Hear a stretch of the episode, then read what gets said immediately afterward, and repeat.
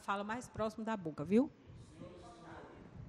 Bom dia, bom dia, bom dia Petrolina, bom dia Sertão, bom dia Brasil, bom dia mundo.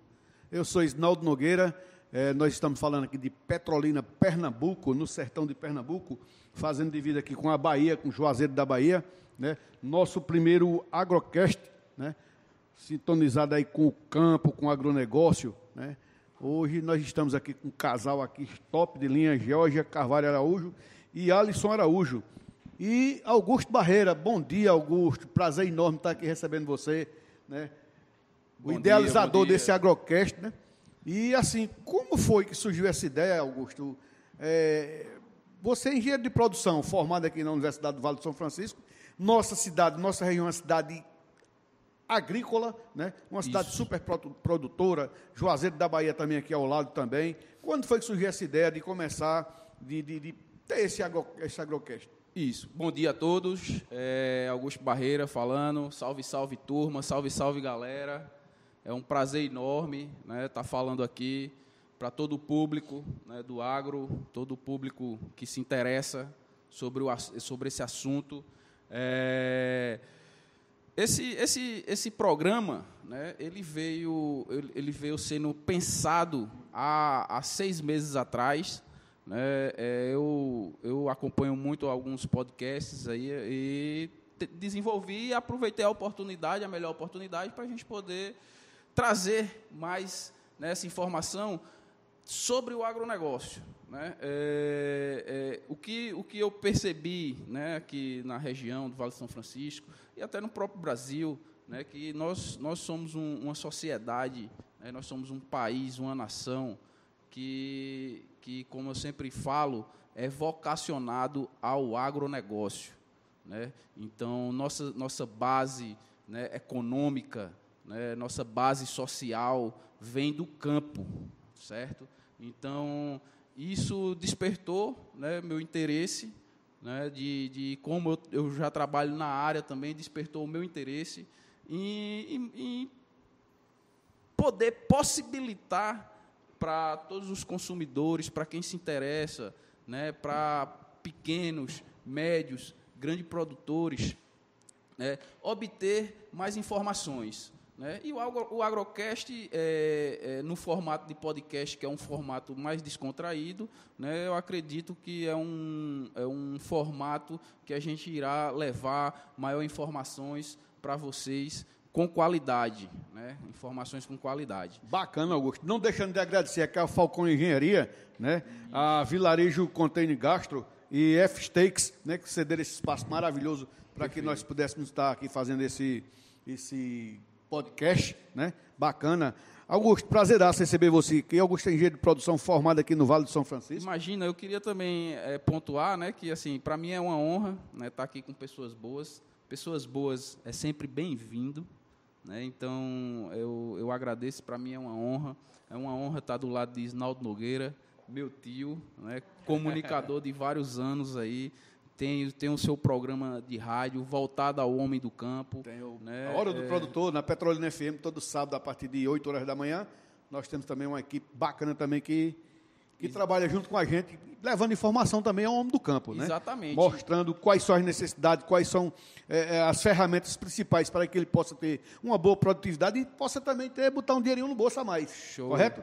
Correto? Hoje nós estamos aqui com uma pessoa aqui, um casal maravilhoso, um casal do agro, do agro né? Alisson, Georgia Carvalho Araújo. Bom dia, Georgia. Bom Como é que vai você? Tudo bem? Prazer receber você aqui. Igualmente. Muito obrigada. Antecipadamente, muito obrigada pelo convite. Augusto, né? É, Isnaldo Nogueira, o Tiago, obrigada, viu, Tiago? É, o que é responsável por, né, por tudo isso que está acontecendo. Já, já eu falo o nome dele ali. Então... Bom dia. Quero dizer que estamos muito honrados, né, estou, me sinto muito honrada por estar tá, inaugurando essa plataforma né, de podcasts é, dentro do YouTube. Somos, né, o, primeiro, o primeiro trabalho, o primeiro episódio. Tenho certeza que será um sucesso viu, Augusto? Amém. Muito obrigada pelo convite e vou multiplicar o que tiver de informação que puder dividir para a gente somar ideias, multiplicar, né, dentro do que a gente faz no nosso dia a dia, do nosso trabalho. Espero que seja um sucesso. Perfeito. Quem é Georgia Carvalho Araújo? Então, pois é. Georgia. Então, Isnaldo, eu sou formada em agronomia, né? Sou engenheira agrônoma, uh, formada há 22 anos pela Universidade Federal Rural de Pernambuco, né? Hoje trabalho como consultora para fins de certificação de fazendas, né, para permissão, né? exato, implantação de protocolos, de exigências de mercados né, no mundo aí afora, a gente faz a implantação do protocolo, passa por um processo de avaliação, de auditoria, e a partir daí a empresa é aprovada para enviar sua fruta para diversos mercados e se inserir no mundo. em mercados, né? Exatamente. Hum. É, comecei esse trabalho na produção integrada de frutas, fazendo a difusão, a multiplicação das informações aí por esse Brasil, e de repente a gente já está envolvido, né? no processo no, na, da certificação. É, nesse, nesse universo encantador, encantador que é o, o foi inevitável, né? Saindo, eu passei um tempo como bolsista do CNPq, uhum. e aí, logo depois, entrei numa empresa, num organismo de certificação, numa certificadora, né? Uhum. E, como auditora. Trabalhei um bom tempo né, com eles ainda, mas aí, de repente, era bem no início, quando estava todo mundo ainda conhecendo o processo, como funcionava. É, tem um fato bem interessante que eu ia no início desse processo, quando começou o mundo começou a fazer é, essas exigências, né? É, o fato é que eu ia para as fazendas e na verdade ninguém ainda sabia, sabia. do que se tratava. Acho que nem eu mesma, né? Isso. No começo a gente está aprendendo, todas as informações que chegam são muito né, novas para a gente. E com o passar do tempo eu fui vendo que a demanda estava do outro lado da moeda. Eu era auditor e via que as fazendas precisavam de um consultor. Como assim? Entendi. assim? Você vai fazer a implantação do protocolo e prepara a empresa para que ela passe para, por, pra, por um processo de auditoria. De auditoria. Né? E aí, desde então, tive que sair da certificadora, porque há um conflito de interesse. Conflito de interesse exatamente. exatamente. Eu não posso ser auditora e consultora, consultora, né, ao mesmo passo, ao mesmo tempo. Perfeito. E estou aí há 16 anos é, primeiro, né, nesse, prim, nessa área de certificação. Primeiro, é, primeiro eu queria agradecer, né? É, Georgia a gente já conhece de longas datas. Muitos né, anos, um né? Excelente, um excelente profissional. Né, é, por onde a gente passa e por onde a gente vê, em termos de protocolo de certificação, dentro do Vale do São Francisco e fora, né, eu, eu acompanho o Georgia há alguns anos, ela é amiga da família também aqui. Muitos há, anos, há né? muitos anos, e, enfim... É, eu acompanho muito em, em, em, em muitos é, lugares, né? Ela certifica banana, café, está sempre em, em, São Paulo, Minas Gerais. Então, assim, é uma sumidade dentro da, daqui do Vale do São Francisco. E para mim, é, para mim, para o Agro, Agrocast, é uma honra né, ter uma, Obrigada. uma pessoa, Obrigada, Augusto. uma pessoa dessa envergadura. Né? E hoje Estamos aprendendo. E hoje no aprendizado, né? Exatamente, é aprender não aprender sempre, né? Sim, Até sim. nesse novo formato de comunicação, sim. de informação que a gente quer é, é, é, é entregar, né, para o, o, nosso é, usuário, o nosso consumidor. Com certeza. Alisson Carvalho, né? Araújo, Alisson Araújo. Matou, mas não é um. Bom dia, Alisson. É, bom Prazer recebê-lo aqui nesse, nesse novo formato aqui de, de podcast, né? Prazer, do Agrocast. Prazer né? todo meu, Isnaldo, é, Augusto, Tiago, bom dia. Bom, bom dia, dia, a, todo, bom dia. a todos que estão assistindo. É um prazer de ter recebido esse convite de vocês para abrir esse projeto. É uma responsabilidade muito grande minha de, de hoje aqui para fazer isso, né? Sim. E nós estamos aqui para trocar ideias, né? E Quero agradecer os, os, aos patrocinadores, né? Vilarejo, Contene, F-Sticks, Falcone Engenharia, por esse convite, né? E estamos aqui para. Bacana. Espero que. É, eu quem quero. É, quem é Alisson Araújo? Fala aqui. Fazer um agradecimento especial a essa empresa chamada Falcão Engenharia, Falcão Engenharia. Leene Engenharia, Isso, Vilarejo. Leene. Dona Leene, Isaac Carvalho, Isaac. Isaac Pacelli. Falcão. É, exatamente. A Leene, que inclusive né, já foram meus clientes na, na, agricultura e que a gente só vibra com o crescimento fantástico é, dessa empresa, quando... de uma profissional de excelência. Muito obrigada por ter nos cedido esse espaço, espaço maravilhoso. Top, maravilhoso, muito bom. parabéns. Muito obrigada bacana. Mesmo. Mas vamos lá. Alisson Araújo, bom dia mais uma vez. Quem é Alisson Araújo? O que Bom é dia, que faz Alisson Araújo aqui na região do Bom, Nordeste? Reginaldo, eu não sou daqui, né? Já, já me sinto filho de Petrolina, porque 22 anos já. Ah, é petrolinense. É, eu desembarquei aqui em 99, eu sou técnico agropecuária, lá em Salinas, Minas Gerais, minha cidade natal. Cidade de uma cachaçinha boa, é, rapaz. Muito boa. boa. É. E aí eu vim aqui para fazer um estágio de quatro meses, numa empresa, é, na época produzia tomate industrial, produzia uva, manga.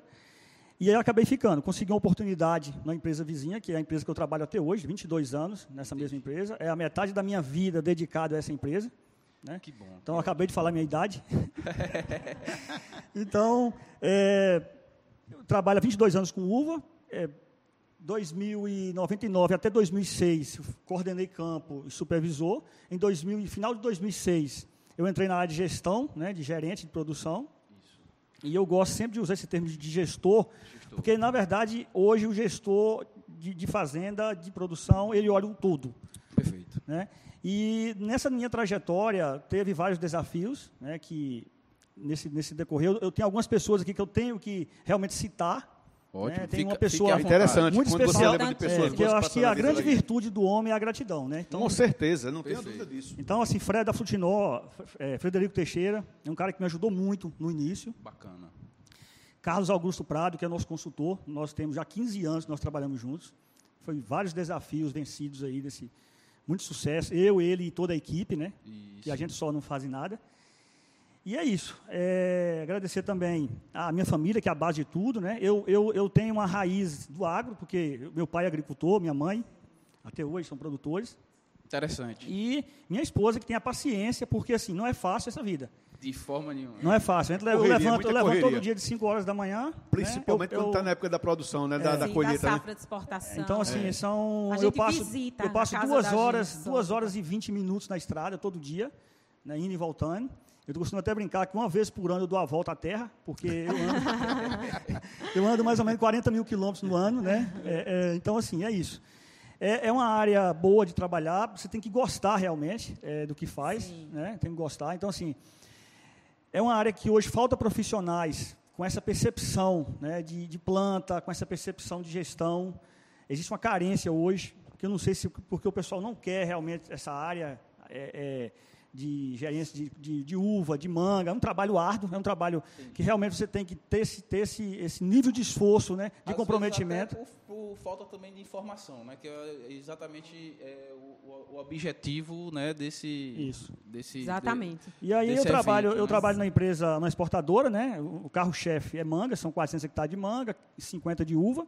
Eu sou o gerente de produção, gestor de produção de uva. Qual é a empresa? Ibacem Agrícola. Ibacem, que quer dizer fruta doce. É, fruta doce do Guarani. É, Tupi Guarani, ele me ensinou agora há pouco, eu aprendi. É. Fruta doce, Tupi Guarani. Mais, e aí, né, a missão, a missão minha da empresa é realmente produzir frutas saudáveis, saborosas, com qualidade, respeitando sempre a sociedade e o meio ambiente. Perfeito. Isso que a gente, como, como, missão, né? Isso. Sempre com a visão de ter, de abocanhar essa parte do mercado, mas com, sempre com sustentabilidade, né? Essa fatia de mercado, sempre ser reconhecida, mas procurar sempre é, trabalhar com sustentabilidade, inovação nos processos. O né? próprio né? mercado exige isso, é, né, Alisson? Isso. Então, assim, é um mercado hoje, é um mercado exigente. É, 15% da nossa uva produzida, só 15% da nossa uva produzida aqui no Vale, ela é exportada de, do total.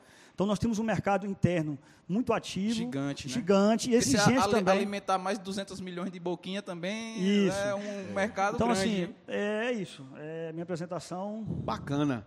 Ótimo. Até porque nossa região também é uma região agrícola, né? Petrolina hoje tem a maior pista do aeroporto do Nordeste, sabia disso? Sabia, sim. Nosso aeroporto hoje tem 3.250 né, metros de comprimento a pista, com 45 metros de largura. É, é a quinta do país. É a quinta é do Brasil. É, a quinta né? do Brasil. A quinta do Brasil. Então, assim, é nós somos privilegiados por isso.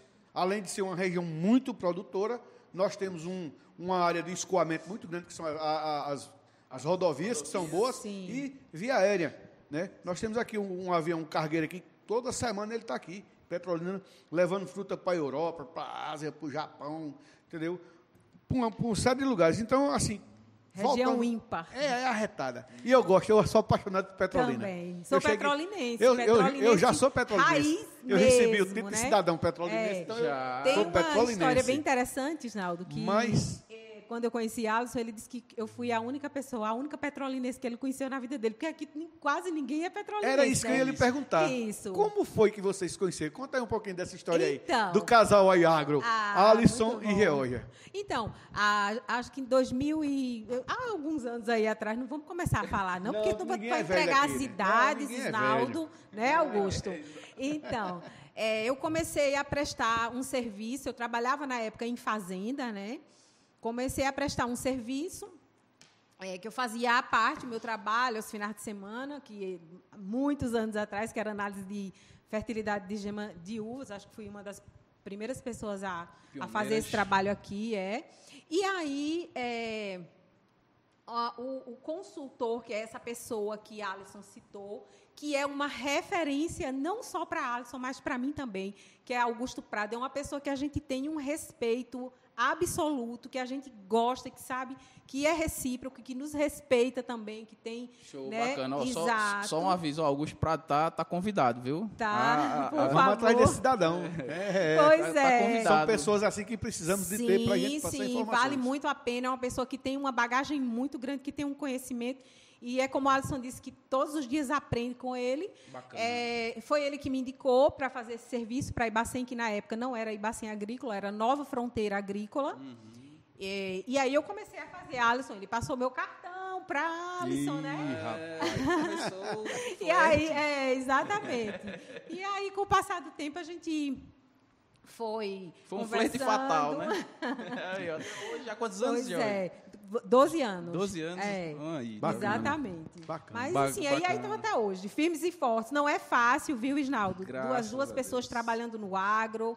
É, a gente sai muito cedo de casa e volta né, todos os dias à noite. É uma rotina muito puxada, né? Muito, a gente faz parte muito. aí desse, desse é, meio é do agro, né? É uma rotina bastante. É, a rotina ela é corrida tem que ter muita paciência, né? Como eu acabei de falar, eu passo mais tempo na empresa, né, do que na minha própria casa. Chego, uhum. saio à noite, chego à noite. É. Todos os dias. Mas, né? mas não deixa de ser gratificante, né? É, e é assim, uma, é, Georgia é do agro né? e o fato de eu também ser do agro e ela, Isso. a gente, é, ela, ela, às vezes, às vezes também tem, tem, tem que ter muita paciência, porque ela veio, ela também já foi gerente de campo, de, de, não de campo, mas de PEC, de, de PEC. No, antes. Não é. Então, assim, tem, tem semana na safra que eu trabalho de domingo a domingo. Né? Isso. Né? Não, então, tem, não, não, não tem hora é ruim, é né? Não tem hora ruim. Entender, né? Como, o nosso entender. país, né, voltando aqui para a gente, para a realidade da gente novamente, Sim. o nosso país ele deu uma pipocada danada na agricultura esse ano. Ele exportou, produziu bastante, né? Foi bem.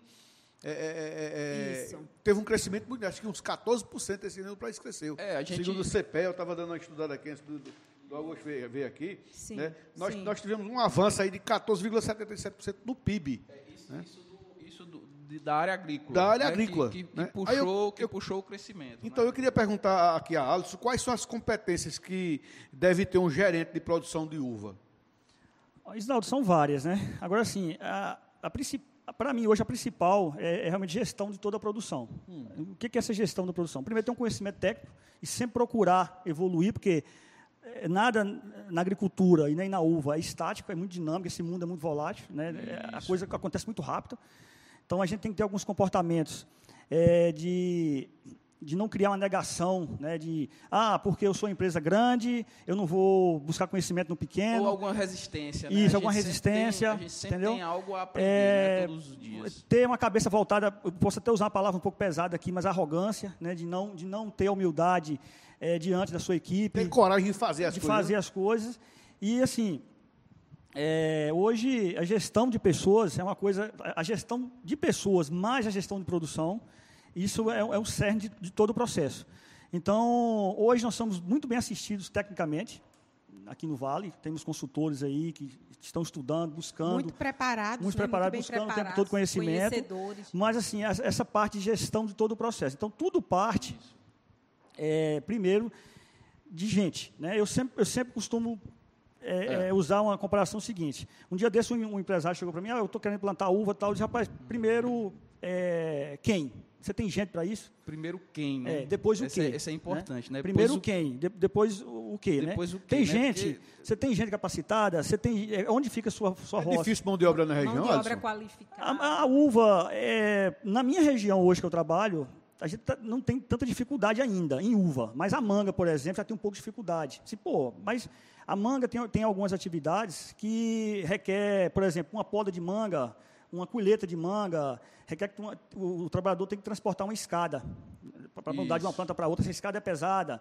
A manga, a uva tem aqui o parreiral, de uma certa forma, 90% das atividades são feitas debaixo daquele parreiral, então está uhum. protegendo do sol. Uhum.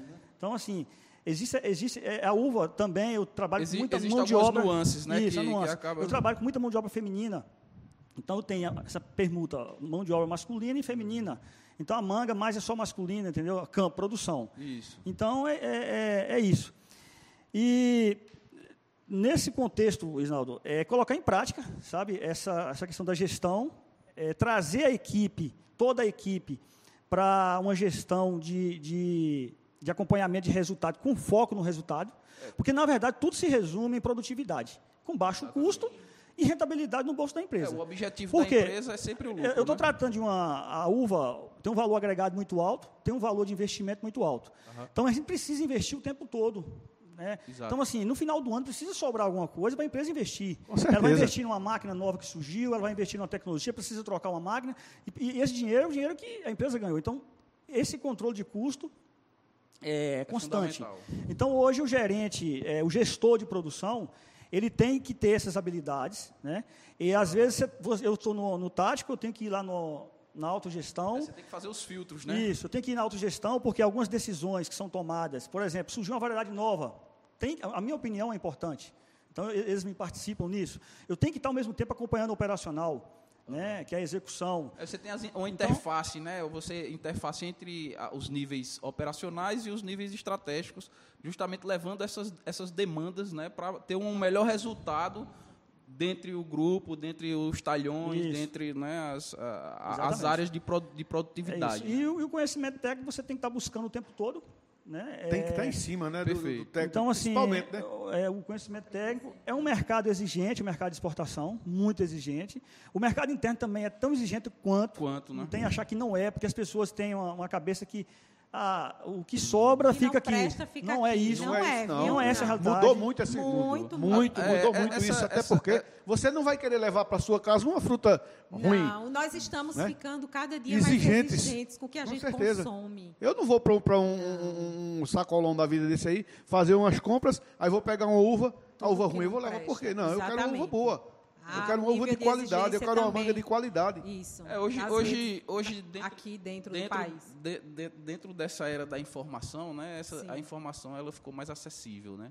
Então a gente consegue identificar quais são os pontos que são ruins e pontos que são bons. E, o, e os mercados a cada dia sendo ficando mais exigentes, mais exigentes, né? E, e esses mercados sendo mais exigentes, você tem que conseguir atender essas demandas, é. né? Do, do, do, desses alcançar, protocolos. Né? Todos os dias alcançar. E você tem que ter um objetivo. Lá na né? frente, você deu, vou buscar isso aqui lá na frente, para poder você ter uma boa qualidade é. também. Correto? Exatamente. quais as principais formas de aprimorar, de aprimorar uma gestão rural? É, Isnaldo, é, é, é, voltando um pouco, né, é você é, colocar em prática, né, buscar tecnologia, ter uma boa, criar uma cultura de indicadores dentro da empresa. Então, primeiro, partir de um planejamento, de um planejamento bem feito, né? É, é que a gente chama os, os capiais, né? Que são Isso. os indicadores chaves, porque não adianta você sair fazendo indicador e, e esses indicadores não lhe é, não resolver o que você então, quer, né? É, a gente de busca primeiro Sim. parte de um, bom, de um bom planejamento e aí é, depois engajar toda a equipe para poder acompanhar esse, esse planejamento. Então hoje a gente tem um modelo de trabalho hum. onde criamos metas para toda a equipe, né? E acompanhamento dessas metas. É parte da gestão, né? O que é parte da gestão. gestão é justamente isso. Eu divido gestão em duas palavras, né? Que é medir e cumprir metas. Isso. Então assim, não então, você não... tem que ter os indicadores para você estar tá medindo, né? E você tem que cumprir as metas que é direcionada é. e norteada pela a, a, os níveis é. estratégicos. Né, não se empresa. gerencia nada que é, não se gerencia nada que não se mede. Então assim, hoje é, toda a equipe ela é envolvida nisso daí, no uhum. orçamento Perfeito. no planejamento de mão de obra, no planejamento de defensivo, é uma gestão compartilhada, compartilhada. Né? Transparente, transparente, também, né? Que isso é importante para todas as empresas, e, né, assim, do Vale. Uma vez por dia, toda a equipe tem que sentar, a gente batizou de pit stop.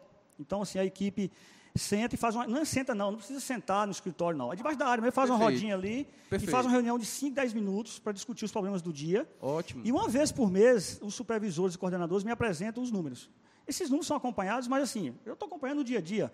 Mas essa, esse fato de formalizar isso, certo? Eles, eles, eles vão, já sabem daquela responsabilidade, tem que trazer para mim esses números e para a gente compartilhar isso e ver tecnologia ajuda bastante né?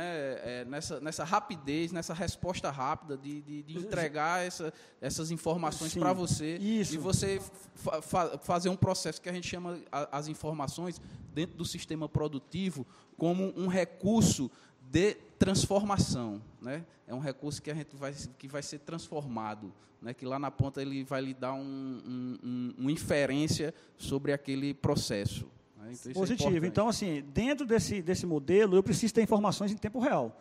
Então, uhum. é, hoje a internet ajudou muito. Né? A gente tem softwares que tem acompanhamento de rendimento em tempo real. É tudo que eu gastei hoje, amanhã, de manhã, eu já sei no, no, no sistema que foi que foi gasto. Como é que está isso em relação ao meu orçamento que foi orçado? Uhum. Automaticamente está tá integrado a minha produção.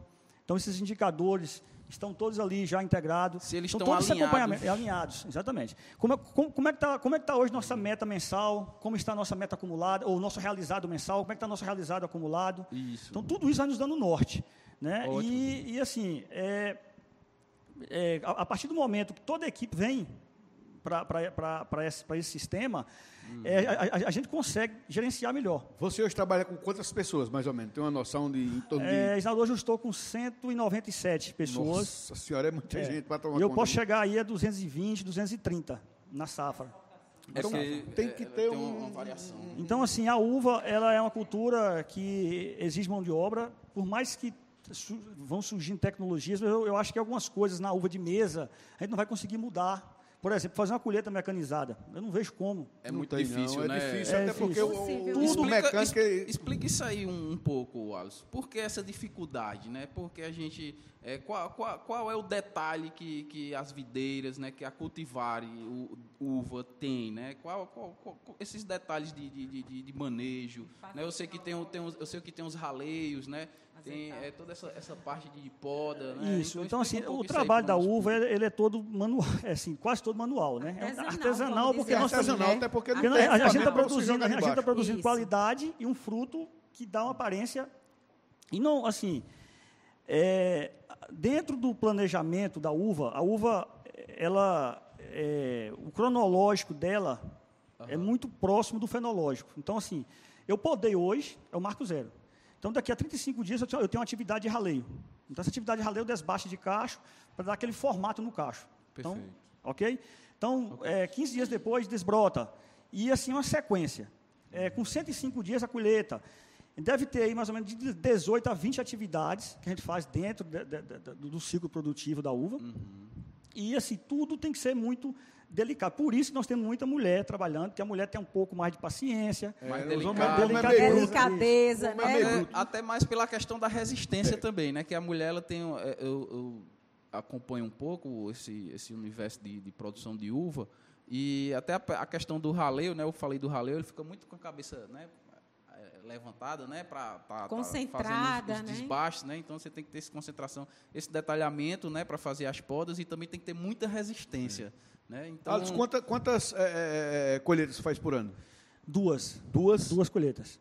Assim, tem, várias, tem algumas empresas que chegam a fazer até duas e meia. Hoje Qual? nós só trabalhamos com duas. Qual a melhor uva de se plantar hoje, de se colher? Tem uma mais gostosa hoje? Rapaz, é, é uma pergunta um pouco complicada essa. Porque... Isso é pessoal, é pessoal. né? Porque, assim, aqui mim... que, que tem maior rentabilidade, então, que é pra, Hoje tem várias, tem várias tem? variedades hoje. O mercado externo, ele pede muito por uva branca. Eu sei que nós temos mais de mil variedades é, de uvas, eu estava dando uma estudada. O mercado externo hoje, ele, ele, ele tem uma necessidade muito grande por uva branca. Então, é? existe é, uva branca. A uva negra e a uva vermelha hoje, o Vale produz muita uva, né? Tem essas BRS da, da, é, da Embrapa. Caiu, caiu, no gosto, né? Caiu da, no gosto. Do, do, essas novas variedades, elas deslocaram um pouco essas variedades com sementes. Então, uhum. assim, a Vitória, por exemplo, eu vejo que ela deslocou a Itália. Acho que vocês que já já já já, já, já eu conheço, eu conheço. Ela deslocou. Sim. Então, o mercado interno é um mercado é, muito exigente. Também, também, muito exigente. Muito exigente. Era o que a gente acabou de falar agora há pouco. Muito né? exigente. Então, assim, às vezes uma uva que eu exporto com determinado BRICS e acidez, para o mercado interno, ela está um pouco forçada. Isso. Então, assim, o, brasileiro ele é, ele é, muito da uva doce. Mais doce, melhor. É o que ele gosta. Certo? Mas é isso. Mas deixa eu aqui de novo fazer aqui os agradecimentos aqui, rapaz, a Falcão Engenharia, né? Não deixar de, de, esquecer. Meu amigo é, Vila, Isaac. Vilarejo Container Gastro e F-Steaks, né? Bacana demais. E ao nosso amigo Tiago Henrique, né? Quer contratar Tiago aí para fazer aí um podcast, uma apresentação, uma live? Você liga 8798813 8683? Hã? É 8818, 8818 86 83. Bacana?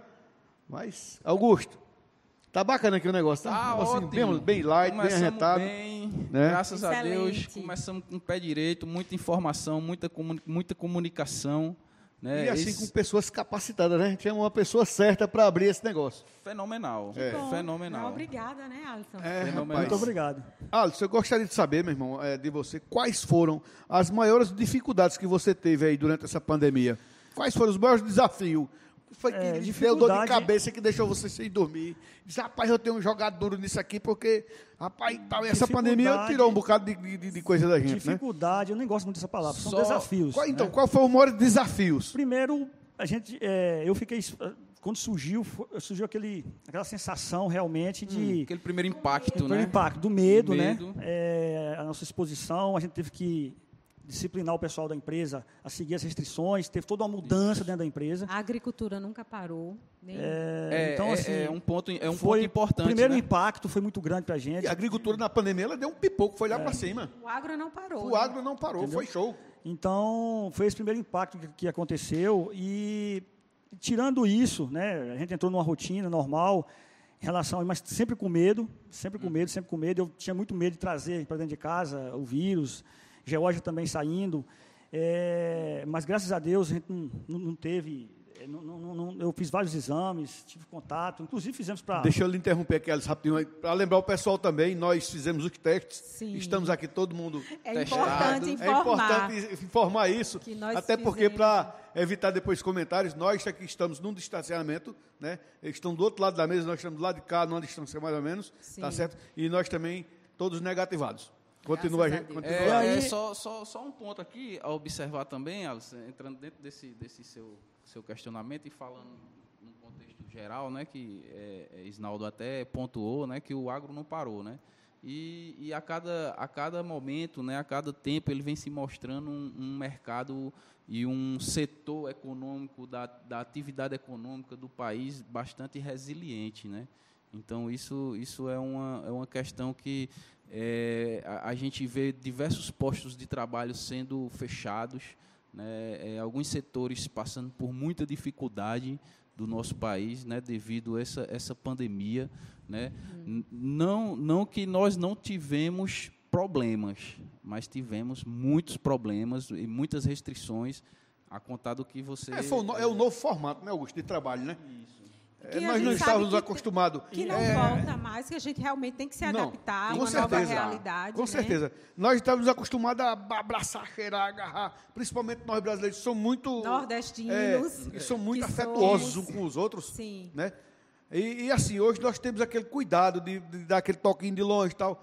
Então, foi um novo formato de trabalho em todos os setores. Sim, né? sim em verdade, todos os setores. Não, verdade, não. É, e, aí, e aí, voltando sim, aqui para dentro do processo produtivo, a gente teve algumas dificuldades, logística, por exemplo. Os seus desafios. É, o desafio, é. logística no primeiro semestre. Logística é, um desafio. Faltou contêineres, existe uma expectativa muito grande para o segundo semestre agora. Muito grande, muito grande. É, de faltar contêiner também. Conversei também. ontem com a menina lá, a Neide, que é nossa Você gerente de, de, de, logística. logística. Né? Ela disse que existe uma. uma teve alguns, teve algum, algumas, alguns mercados, por exemplo, Estados Unidos, que dobrou até o preço. Dobrou, né? dobrou o preço, inclusive isso aí, é, eu sou, eu, como eu sou da área de logística, né, então assim, você, você percebe que existem alguns entraves aí, né, Alisson? E isso está refletindo também no campo, né? Porque é, o que a gente observa, a China ela produzia na faixa aí de 4,8 milhões de contêineres. A China é o grande é, é, produtor e, e grande indústria do mundo hoje, né? Então ela, ela, tinha essa, ela tinha essa produção de 4,8 milhões de contêineres e o ano passado ela só conseguiu produzir 2,6. Então você já tem uma quebra. Uma deficiência de, muito de grande. Quase 40% aí de. Considerável, né? Augusto? Considerável para você poder tá, estar movimentando esse, essa, essas mercadorias, estar movimentando, fazendo esse comércio internacional.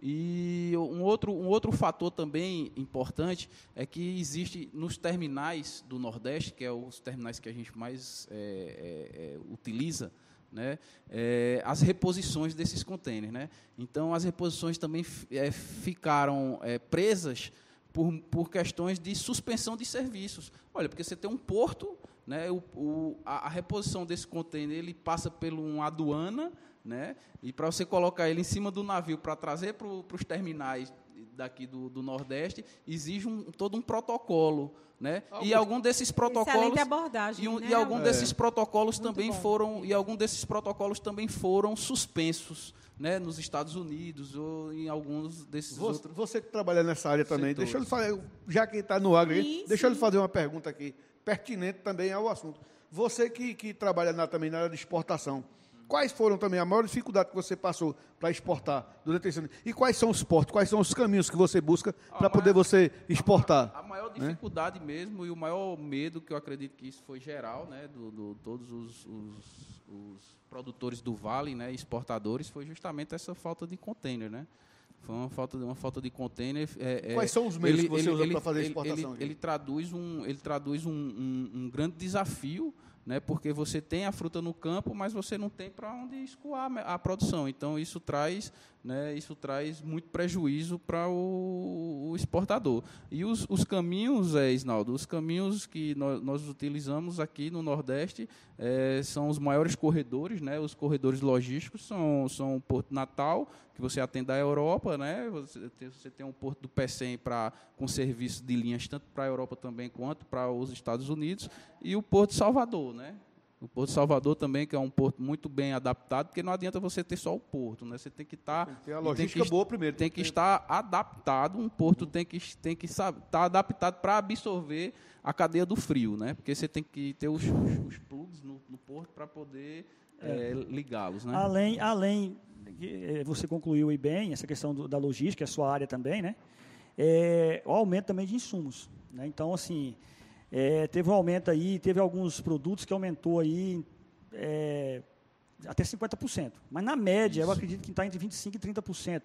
Por exemplo, um, um, grupo de conta defensivo e fertilizante, que eu gastava aí 13.500 por safra, juntando as duas contas, né, defensivo Isso. e fertilizante, defensivo e fertilizante de solo e de folha, são, eu passei a gastar agora no primeiro semestre, fechando, é, 15.500, são indexados São indexados pelo dólar, né? Isso. É, porque é, o dólar, o dólar, Isnaldo, ele ajuda muito o produtor. Ajuda o câmbio Mas também, por outro lado, tem muito produto que nós usamos que é dolarizado. Aí então, fica, assim, é, é, então... Mas mesmo assim ainda teve um crescimento aí, né, tio? Seu, você viu aí. Teve sim, teve um crescimento. Teve um crescimento, mesmo você grande, tendo um mais o câmbio... Um crescimento de 14,77% né? no PIB, Isso. né? E lá na frente né? O aumento dos custos com insumos para o lado do PIB e agricultura resultou também num avanço de 6,65% no ponto em outro segmento da agricultura. É. E, e é, é, é, é, mostrando que o agronegócio é, é, é, é forte.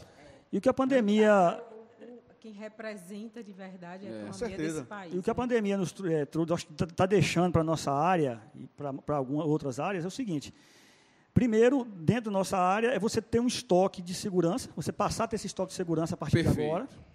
É. Eu sei que existia uma pressão muito grande, que ia faltar defensivo, ia faltar fertilizante. É, uhum. As nossas ações, a minha ação da empresa. Embalagem. Foi, a embalagem também foi um grande, um grande problema. Problema. A embalagem chegou a ponto de ter a embalagem lá fora para vender, mas não ter container. Isso. Isso gerou Nossa. essa preocupação também. Até por causa dessa demanda, né? Assim, o, o, o mundo nessa crise teve muita demanda dos, dos, grandes varejistas, né? muita gente é. na internet comprando, então você, então você teve muita demanda, e como a China é, o, é a, o grande, é a grande indústria do mundo, né? é a lei da oferta e da procura. Né? Se, você, se, se você tem muita, muita procura, você vai aumentar o seu preço. Então, você pagava um frete de 5 mil dólares, a China está pagando 10 mil. Então, pra, a concorrência é muito, é, é muito a, a, concorrência, a concorrência é muito desleal. Chega, chega a ser, desleal. desleal. Isso quer dizer, né? chega né? a ser desleal, né? E assim, todo mundo, ao mesmo tempo, passou também a controlar, aumentar seu estoque. Então, todo mundo criou uma apreensão, um medo também. Né? É, é, então, isso é, também gerou uma isso. demanda que não, não existia na condição normal. É, né? porque o estoque de, de segurança é, é, é, bom até o próprio produtor. É necessário em todos estoque em qualquer circunstância. Por quê? Porque ele vai absorver a variação dessas demandas. Então, como você absorve a variação? Como é que eu absorvo a variação dessas demandas? E não importa em que estágio produtivo esteja, você sempre vai precisar do material. E, não e importa qual estágio produtivo. Atípicas, tipo essa que a gente uhum. vem vivendo. Nós somos então, pegos de surpresa isso. pelo mundo com esse vírus. Como né? a gente está falando Exato. aqui de exportação desse negócio, eu vou Mexer com George agora Mexa. um pouquinho, é, rapaz. Tô sentindo falta só, de George. Só, né? só Adson falando, daqui a pouco ele Adoro. fala de novo. É, vamos mexer com George agora. George, o que é certificação? Então, é, a certificação é um meio de inserção de qualidade ao produto né, hum. que você é, fabrica ou produz. No caso, por exemplo, de matéria-prima, produto in natura, certo? São a, a, os requisitos de qualidade que você insere ao seu produto para que ele possa ser aceito em determinados mercados, Perfeito. certo? Atendendo aos requisitos desse mercado. Certo, Reginaldo? Então, é preciso inserir qualidade, cumprir todas as regras, né? A certificação vem aliada às normas, Perfeito. Certo? Era aquela, até aquela isso, questão que eu estava que eu tava lhe perguntando. Né? Georgia, na minha, na, na, na, na minha graduação, eu aprendi que norma era diferente de, de certificação, né? Mas há um, uma complementação sim, também, né? Sim. Esse, esse, a, a, implantação da norma uhum. leva o produto é a, a ser certificado.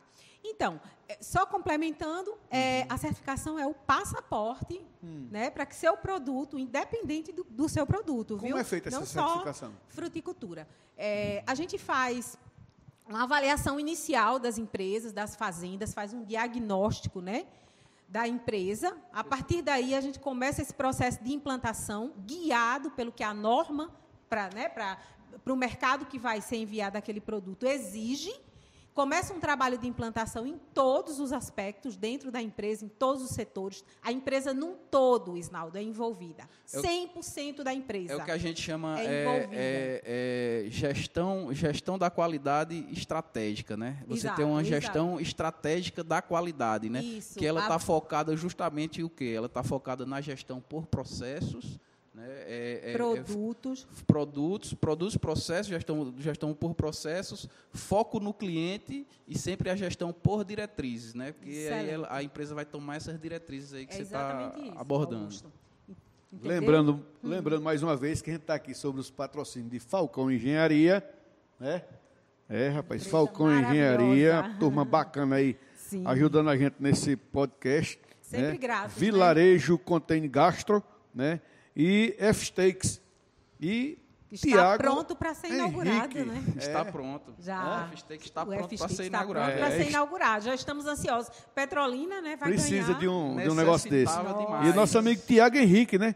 Que está aqui com a produção Thiago todinha Mix. aqui. É, rapaz, com a produção todinha aqui. Quem quiser contratá-lo, liga 879-8818-8683. Correto? Show. Agora eu disse direitinho, disse não? Bacana?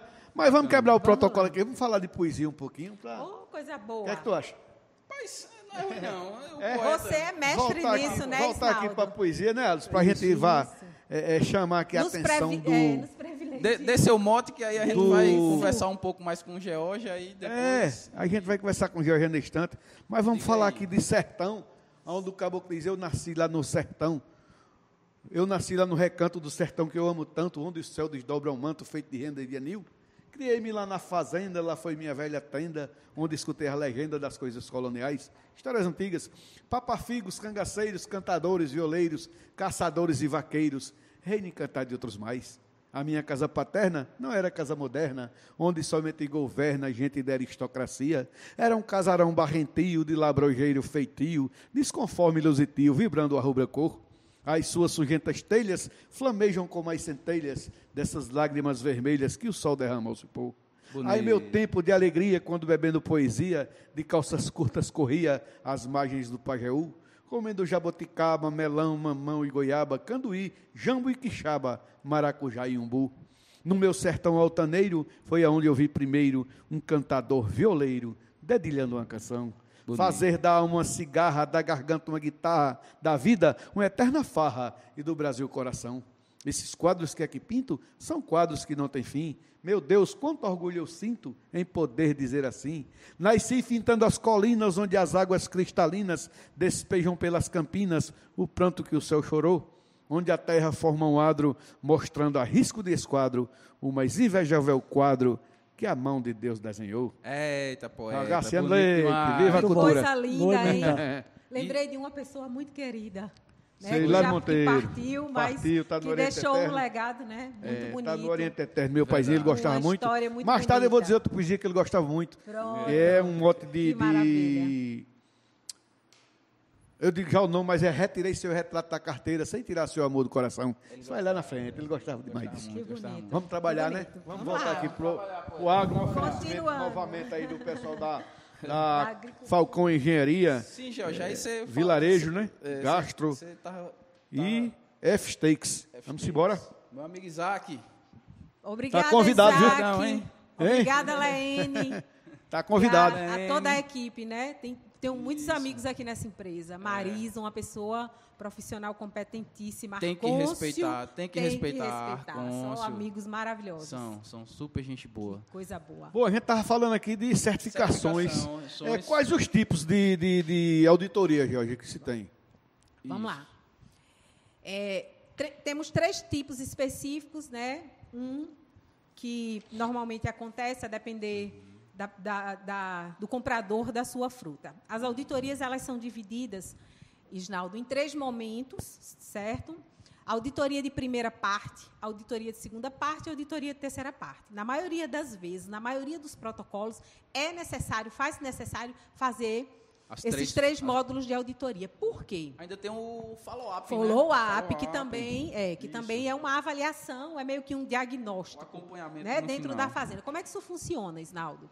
É, a gente faz a implantação do protocolo.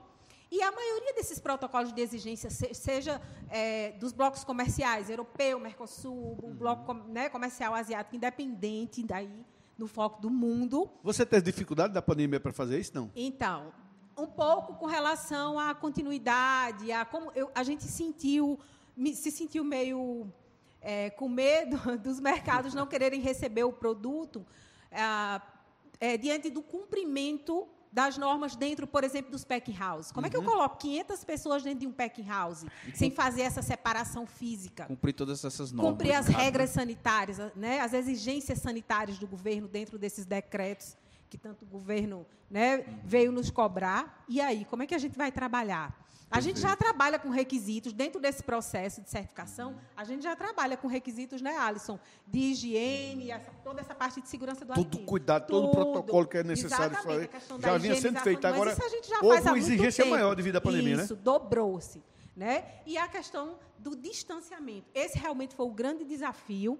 Ainda estamos. Principalmente né? em pack, em pack, né? Em house, é... no campo aberto. George, o campo aberto já a ventilação. Estão mais tal. distanciadas, exatamente. Mas nos pack house realmente. Nos pack house fica mais difícil. a quantidade né? de gente no pack house para poder ver a montagem e a preparação então, da embalagem? É, na, na, como é que foi na empresa? Como é que foi, Alisson? É, vocês é, sobreviveram a isso, hein? Não, na empresa a gente é, fizemos distanciamento dentro do PEC deu para fazer isso, tanto manga como uva. Mas diminuiu o contingente dentro Não, do... só conseguimos com a nossa estrutura naquele momento, pelo volume de fruta, ah. até pelo fato que a minha capacidade de, de embalagem são 300 toneladas por mês, a gente estava processando aí 130, 140. Estava reduzida, né? Então, deu para poder ajustar isso bem, uhum. certo?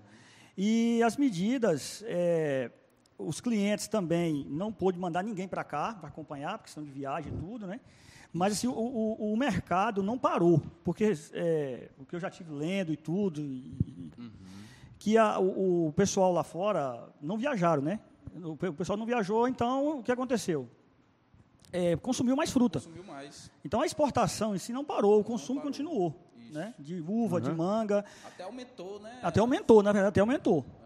Então, é, é, eu, queria, eu, queria, eu queria voltar um pouco sobre a questão das auditorias. Das auditorias, é que a gente fugiu aqui, mas porque também foi tá dentro, pertinente, tá né? Foi pertinente. contexto, tá, tá dentro do contexto, porque então, foi pertinente o que a gente estava conversando. Né? Augusto, né? a gente uhum. faz a implantação do protocolo. Finalizei a implantação, uhum. eu faço uma auditoria interna, que é um procedimento interno os protocolos, inclusive os protocolos de base, como o Global Gap, que é um protocolo de, de supermercados né, na Europa, dentro da, do hum. continente europeu, e que hoje é aceito no mundo. As, as redes de, de, supermercado aqui no Brasil aceitam. Se você tem o Global Gap, está de excelência, tá? e ainda que, que ele seja um embrião, é a base, mas para se começar do pequeno produtor, independente do, do é pequeno ao grande.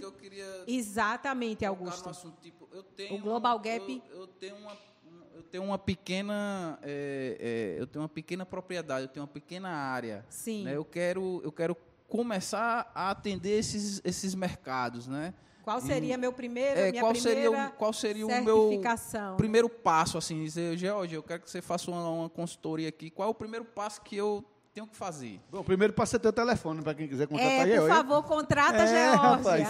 a gente Como vai é que organizando. Vai, dizer? vai lhe contratar Graças a Deus a agenda está cheia, mas a gente vai atendendo. Diga todos seu número. Os clientes, 87 hum. 99662 6111, viu? Obrigada aí. É bacana, isso ainda não, Alisson? Que bom, é. É o jabá, é o jabá, tem que fazer é, o jabá. Tem que vender o peixe. pois Sim, é. Aí, quais e são aí os a gente faz a, a na verdade, o protocolo básico, como eu falei, é o embrião, é o Global Gap. Né? O pequeno é o produtor, alicerce. com 6 hectares de uva, de manga, independente, sabe? Ele tem que ter, no mínimo, o Global Gap.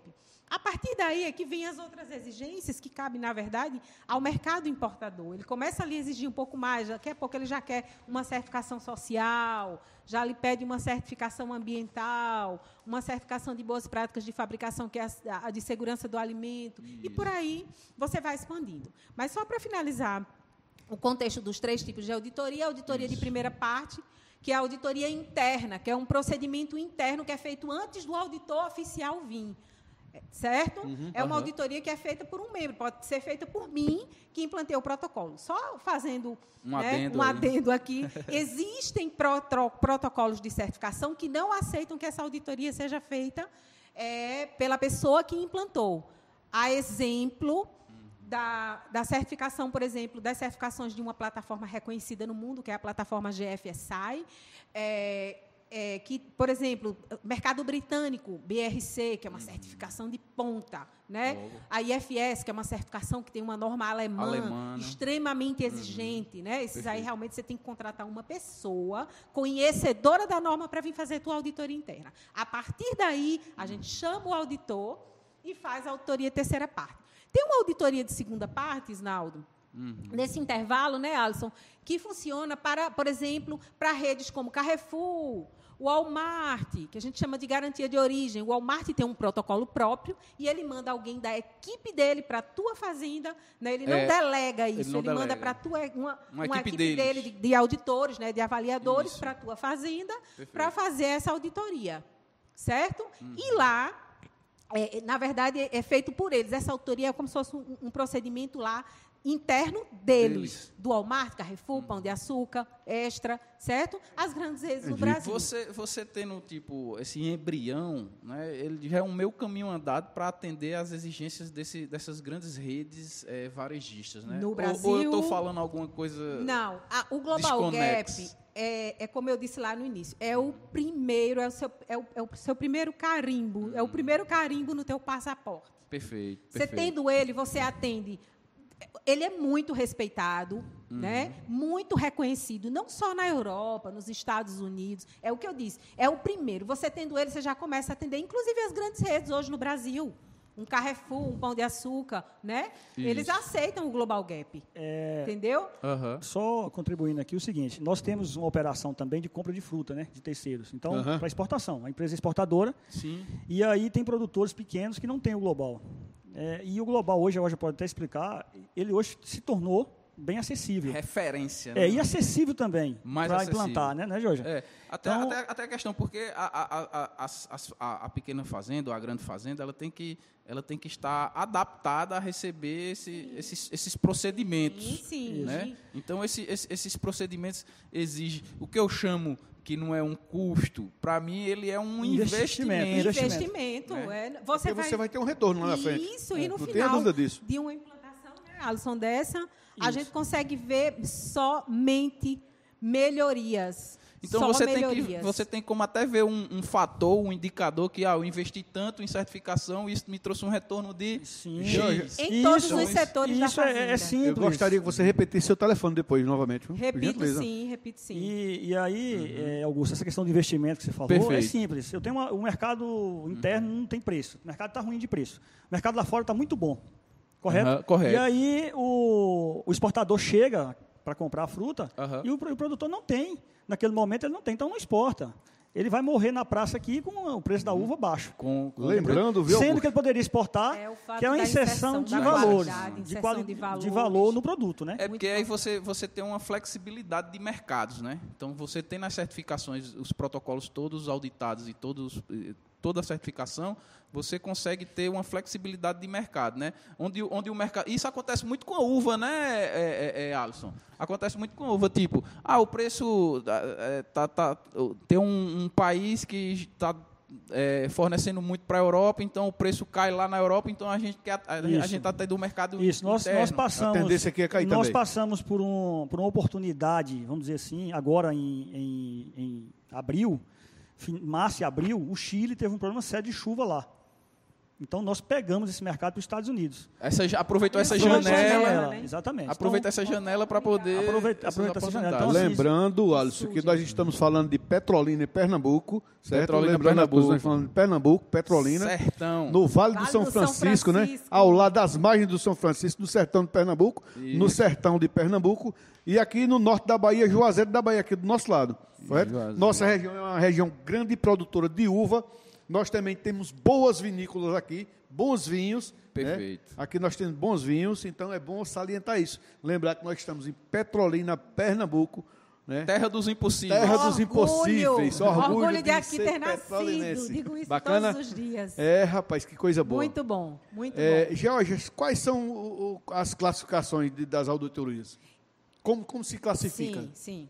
Então, a gente tem cinco principais grupos, certo? Certo. Vou falar só um pouco, resumidamente, sim, mas que dê para quem está nos assistindo entender, uhum. né, qual, diante da sua necessidade hoje, como é que eu vou aplicar e aqui repita no meu seu dia telefone, por favor. O telefone é 87 99662 6111. 87 99662 6111. Tá? Bacana, bacana. Beleza. número de WhatsApp também Vamos conversar. Anote certo? aí que eu vou dizer mais tarde. Vamos pra, anotar. Para não ficar ali perguntando. Então, Sim. anota aqui, por Quais favor. são os tipos, né? Vamos lá. Cinco, cinco, né? Cinco grupos. Grupos, que eu costumo dividir em cinco grupos. O grupo das boas práticas agrícolas, o Global Sim. Gap, por exemplo, que é esse de base, está inserido nessas boas práticas Isso. agrícolas. Ge Georgia, para garantir essa segurança alimentar, né? Então, vamos fazer logo antes de qualquer tô coisa. Estou provocando. Uma correção nesse termo, por tô, favor. Estou provocando. É, é, é, vamos fazer uma correção nesse termo, porque. Estou provocando. Eu tenho ouvido muito. A gente teve um treinamento de uma norma internacional semana passada, chamada IFS. Inclusive, uhum. até passei essa informação para as pessoas que estavam participando, né? Uhum. Sobre é, para que a gente pare de usar esse termo de forma incorreta, de forma errada. Perfeito. Nós não trabalhamos com segurança alimentar. Certificação trabalha com segurança do alimento. alimento. Vamos, Muito que, qual bem, a diferença né? entre esses dois esses termos? Dois termos. Eu costumo ouvir auditores chamando segurança Perfeito. do alimento de segurança alimentar. Sabe quem trabalha com a segurança alimentar? Isnaldo, Augusto. Uhum. É, é, é a FAO, é a ONU, são as prefeituras, entendeu? Uhum, são os prefeitos, perfeito. municípios. O que é a segurança alimentar? É a garantia de que uma população tem comida, alimento, né, grãos em estoque para que não que a população não venha a sofrer, né, por Com questões de, de fome, uhum. tá? A, a, África tem um, pro, um programa de segurança alimentar. Certo? Perfeito. Aí sim, Nós que trabalhamos com segurança, produto seguro, inocuidade, trabalhamos com segurança do alimento. alimento. Não trabalhamos com segurança alimentar. Gente, não chamem segurança do alimento de segurança alimentar. Inclusive, tem empresas que têm no e-mail das pessoas segurança alimentar. Não é. Segurança alimentar é a garantia de que uma população está segura com relação à estratégia para não Perfeito. haver fome. País, município, estado. Perfeito. Nós trabalhamos Perfeito. segurança do alimento, tá, Augusto? Perfeito. é, aí você Sim. pode dar continuidade aos cinco aos grupos. Aos cinco grupos. Pronto, uhum. vamos lá, interessante. Global Gap, como a gente falou aqui há pouco, uhum. é um uhum. protocolo de boas práticas agrícolas. É um protocolo que envolve a, todo o setor, de, de, desde o plantio, do uhum. preparo do solo, plantio, plantio até solo. a própria colheita. E, e, isso, e, e, processamento, embalagem da fruta. Nós acompanhamos, o Global Gap ele entra em todos os processos, né, num todo, na uhum. gestão num A gestão todo, do, do processo do, que a gente vinha falando, isso, que é, um, é uma das missões da gestão exatamente. da qualidade. Né? E é muito direcionada às boas práticas agrícolas. Por exemplo, o que, eu chamo de boas? O que, eu considero como uma boa prática agrícola hoje? A, uhum. O uso indiscriminado de aplicação de defensivos, como se fazia no passado. Você pulverizava a esmo. Hoje em dia não existe mais isso. A gente hoje, hoje, tem, hoje tem, tem, que ter um cuidado tem, maior com o meio ambiente. Tem uma série de Segurança, requisitos a serem né? cumpridos. Georgia, esses o aplicador usar o EPI. Para eu poder hoje fazer uma pulverização, eu preciso ter uma justificativa através de uma técnica, um monitoramento de pragas. Perfeito. Eu fui no campo, monitorei, vi se realmente existe a nível de ação para eu entrar com controle, entendeu? Uhum. Para que assim eu possa justificar para o auditor que eu precisei realmente usar a alternativa química. Mas enquanto eu puder, eu tenho que ainda ir usando as outras alternativas, os outros controles, certo? Sim. De pragas, de doenças dentro da minha área. A irrigação, hoje a gente faz, né, Alisson, um trabalho muito bom com uhum. relação, por exemplo, ao uso racional da a irrigação água. só é feita, é feita com base em cálculos, né? Isso, é Entendeu? É, assim, Quantos gente... litros de água a planta vai levar? A oferta de irrigação, né? O... Irrigação, então, é, como é monitorado tô, isso aí? Eu estou priorizando as questões ambientais. Uhum, né? Perfeito. Uso racional da água. Fertilizantes, por exemplo. Antes, eu, antes de indicar para um ciclo, o consultor vai lá, por exemplo, o consultor de uva da, que né, que é o orientador de Alisson hoje, o Augusto, Perfeito. ele elabora um cronograma de adubação para aquele ciclo trabalhado. Quanto Mas ele, ele faz aquilo com base na análise de solo que ele recebeu, recebeu. que ele recebeu do laboratório, foi enviado as amostragens, né? Isso, e você exatamente, para que assim ele possa recomendar. Por uhum. quê? Porque se já tem uma determinada quantidade suficiente de determinado nutriente, uhum. eu não uhum. tenho que novamente vir saturar, né, saturar o solo. Exatamente. Até porque isso causa uma desregulação, né? Na, na, é, na, esses pontos é que são boas práticas agrícolas. Uhum. Isso aqui é que Perfeito. a gente pode chamar de boas práticas agrícolas. Quer complementar, Alisson? É, a PIF, ela chegou, já, já foi em 2000 ou 2001 aqui? 2000. Ela já, já veio para disciplinar a gente. Produção integrada de, de frutas. frutas né? a, a PIF, é. né? Então, esse monitoramento de pragas e doenças, esse é o legado, manejo, né, o legado uhum. deixou. Uhum. Então, hoje nós todas as, as, empresas que têm certificação têm que ter um, uma pessoa lá dentro, um colaborador treinado para fazer esse monitoramento. Perfeito. E isso me ajuda a tomar decisões. É, a, pra, a, praga, a doença acabou de entrar. Aí, uhum. qual a medida que eu posso tomar? Eu tenho essa ferramenta em mãos para poder fazer minha aplicação. Isso. Então, eu já vou saber que eu não vou usar um produto com residual tão alto, porque a praga já está no início ali. Então, ah, precisa aplicar ou não precisa? Qual a severidade se eu deixar isso aqui sem aplicar nada? Uhum. Então, é uma tomada de decisão. Né? Exato. É, é, Exatamente. E aí, lá em 2000, começou o Eurep Gap, que hoje é o Global Gap. Uhum. Então, eu também participei é, na empresa que eu trabalho, toda essa linha do tempo, todo, toda essa trajetória de certificação. Evolutiva, evolutiva né? só né? evoluiu. Esse, esse, é, esse programa, evolutivo. esse processo evolutivo, evolutivo né? Exato. E, paralelo a isso também, a rastreabilidade, né? Rastreabilidade, e, muito bom tema. Um bom tema, porque para o consumidor final, que vai lá na, na gôndola do supermercado comprar a fruta, ele, ele, ele, precisa conhecer, o conhecer a rastreabilidade. É, isso. O que, então, que foi aplicado nesse que, produto? É, então, uhum. saber, né? É uma exigência, né? É, e hoje a gente, o Global Gap, por exemplo, tem uma base de dados em que permite a pessoa que está lá do outro lado do mundo, saber quem é você, produtor, o que, que você aplicou, o que você Georgia, através do GG, GG, é, GGI, GGN, que é o né? Global Gap Number, que é né, individual para então, cada empresa, produtor, CNPJ. Cada, cada é, empresa tem uma, tem uma tem referência. Um número de global. Né, e aí, é. tipo, eu sou um consumidor, estou lá na Europa Aí eu disse, olha, eu quero saber quais foram essas boas práticas que tiveram nesse, nesse manejo, Sim. de manejo, de se tem trabalho escravo, Isso. se tem né, é. É, é, to, todos esses excesso selos, de, de, de, de, de, de agrotóxicos eles têm, eles têm uma base de dados para ah, facilitar. Eu sei, aí você tem o Global, Global, Gap, aí tem mais outros? Tem. No, nas ficou... boas práticas agrícolas tem uma, uma, um outro protocolo, que é o NURTUR, que é da rede Tesco, que é uma rede britânica de supermercados, né, que tem, Sim. inclusive... É, é, lógico que tem outros, mas a origem, ela é originária né, da, da do Reino Unido. Do Reino Unido. Hoje, ela era uma auditoria de segunda parte no passado. Hum. Aquela, aquela informação que eu passei de auditoria de segunda parte. Ela Sim. era uma auditoria de segunda parte, mas a, a, a Regitesco delegou hoje ao próprio Global Gap para que possa, para que essa autoria possa ser feita pelo Global pelo Gap. Global Gap. Então ele, isso é importante. Você faz no mesmo dia. Ele fez uma fusão, né? isso. né? Se, se Até porque ao... também, também é de boas práticas agrícolas. Então tudo que o Global Gap solicita, uhum. a Tesco também pede. pede né? Então acabou-se que, for, que Modulou, faz. né? Fez uma, uma Isso, modulação. Exatamente. De, de... A única diferença que tem entre né, que a, o Global Gap ele aceita que a gente use a lista de defensivos registrada no país, reconhecida oficialmente, que é a lista do Agrofit, do Ministério da Agricultura. Perfeito. Certo? Já no caso tem... do Tesco, eles, vão, eles enviam, na verdade, seu cliente hum. envia a lista que você vai ter que usar dos produtos. Essa é uma diferença, né? O Global é, Gap utiliza. A o, lista de produtos de proteção. A lista de, de produtos do, do, do Ministério do mapa, né? E, e a, a Tesco exige que seja a, a, a própria a específica, dela, né? a específica deles. Né? Além das boas práticas agrícolas, temos as boas práticas sociais, importantíssimo demais, nos é dias é atuais. Demais. É a base para tudo, respeito. Eu tenho muita Perfeito. admiração desde o momento em que chegou, porque respeito é fundamental. Não tenho dúvida disso. Né? Dentro do ambiente de trabalho. Trabalho, principalmente o... na área da mulher, o assédio, Isso, aquele negócio todinho. Hoje a gente tem, tem trabalhos feitos para empoderamento feminino, uhum. né?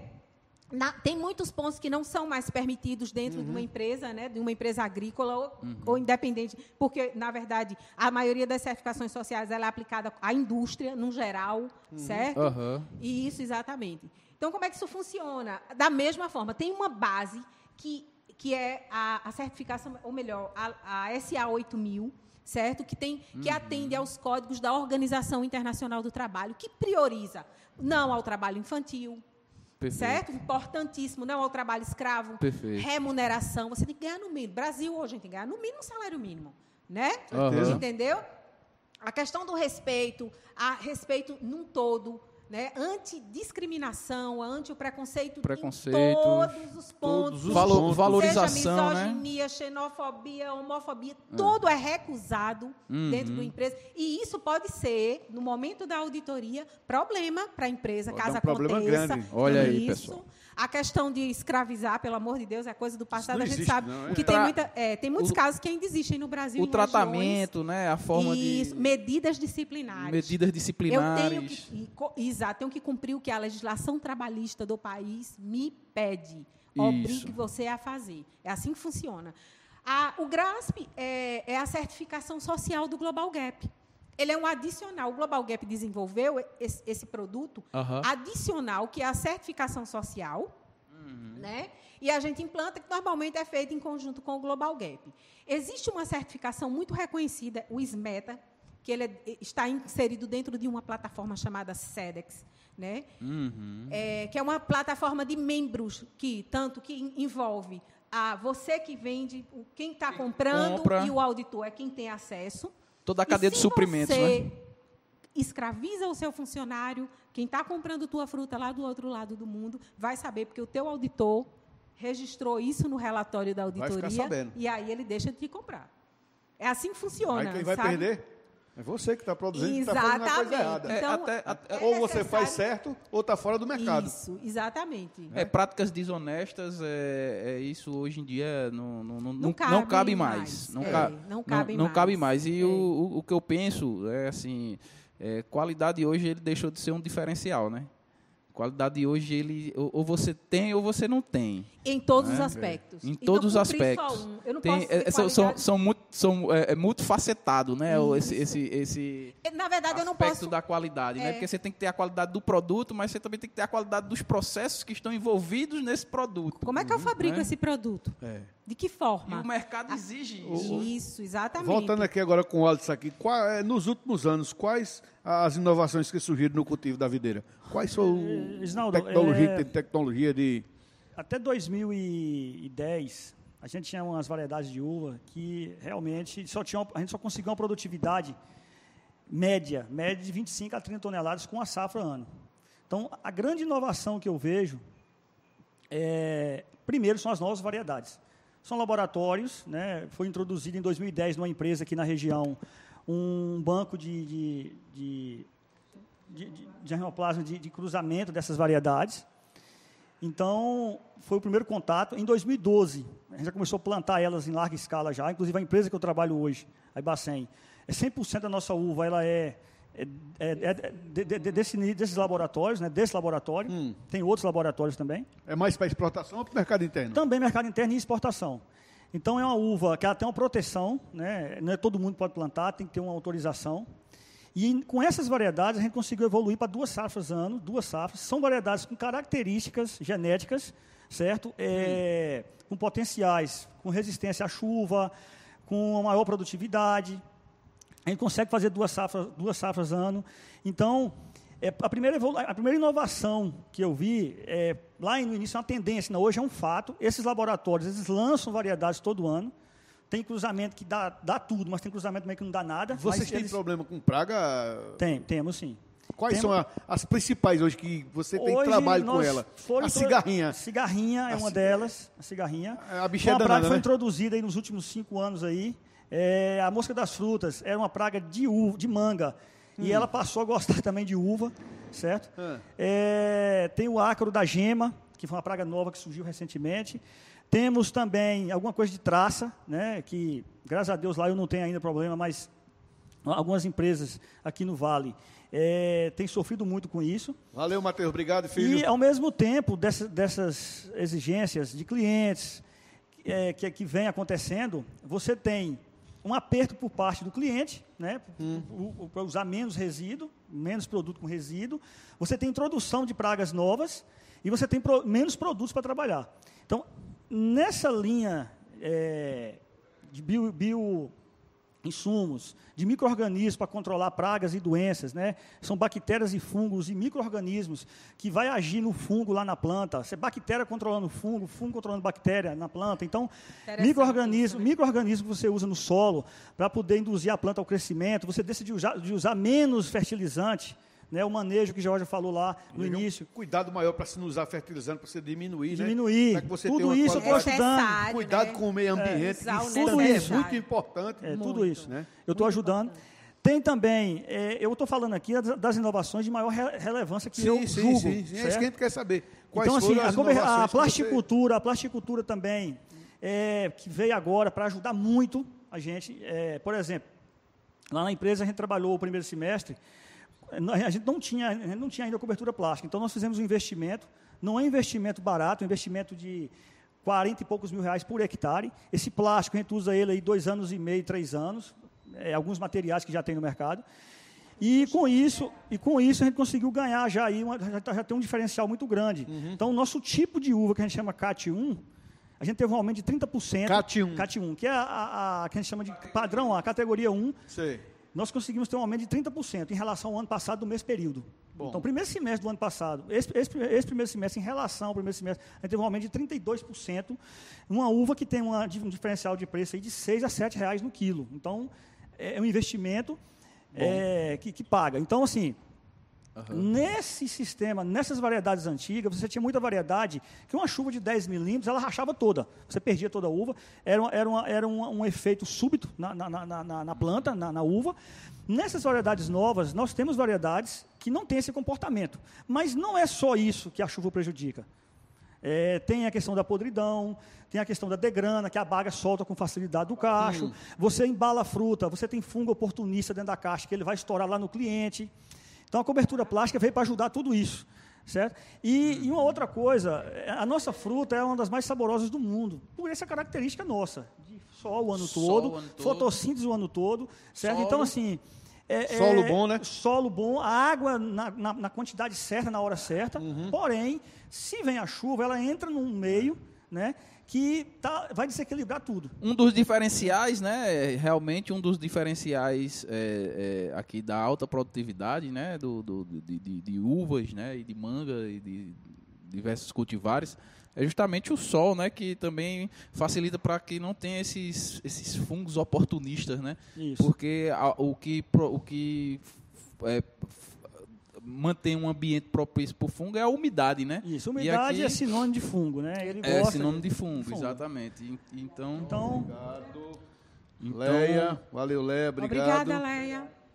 Então, Alisson, cafezinho aí para então isso é um diferencial, né, Alisson? Se torna um diferencial, positivo, né? Positivo, positivo. Então assim, é cada dia que passa o mercado ele está mais exigente, né? Então a gente tem que correr atrás de tecnologia. Perfeito. Então, o tempo todo. Tem muita coisa boa vindo aí na, na questão de drone. Eu já, já participei. Vocês já estão usando o drone aí? Na... Ainda não, só Essa, em testes. É, algumas é... empresas apresentou alguns trabalhos. Perfeito. É, eu já, já participei já é, de alguns dias de campo. E cada dia uhum. de campo que eu, vou, que eu vou, eu vejo uma evolução. Entendeu? Eu vejo O último que eu fui agora recentemente, eu vi uma evolução já do primeiro. Então, assim, é questão de tempo só para chegar para a gente. É, é só questão de tempo. Como, como é que Já o drone vai ser introduzido na agricultura hoje, hein? Como... Essa, essas são tecnologias embarcadas, né? Você tem, você tem te tecnologias embarcadas dentro desse, desse sistema. Né? Então, é, é você tem sistema, é, alguns sistemas de hidráulicos, né? sistemas de, de, de que, que, que, fazem o, a pulverização, né? sistemas de imagem que detectam. Né? Isso, você pode Isso. falar mais então, com assim, mais propriedade. Um drone, né? um drone, ele Vamos imaginar que ele vai, vai pulverizar 25 hectares em 3 horas. Um exemplo, 25 hectares em 3 horas. Eu, eu para fazer isso mecanizado no sistema tradicional hoje, eu vou gastar aí um dia, um dia e meio para fazer isso.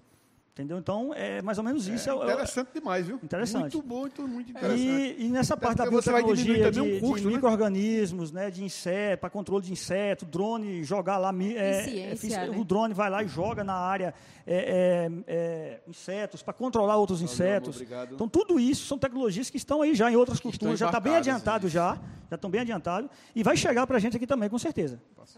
O adoçante, né? Isso. O adoçante aí, Bacana. Bacana. Alisson, é, quais os principais passos para a produtividade de uvas no Vale do São Francisco?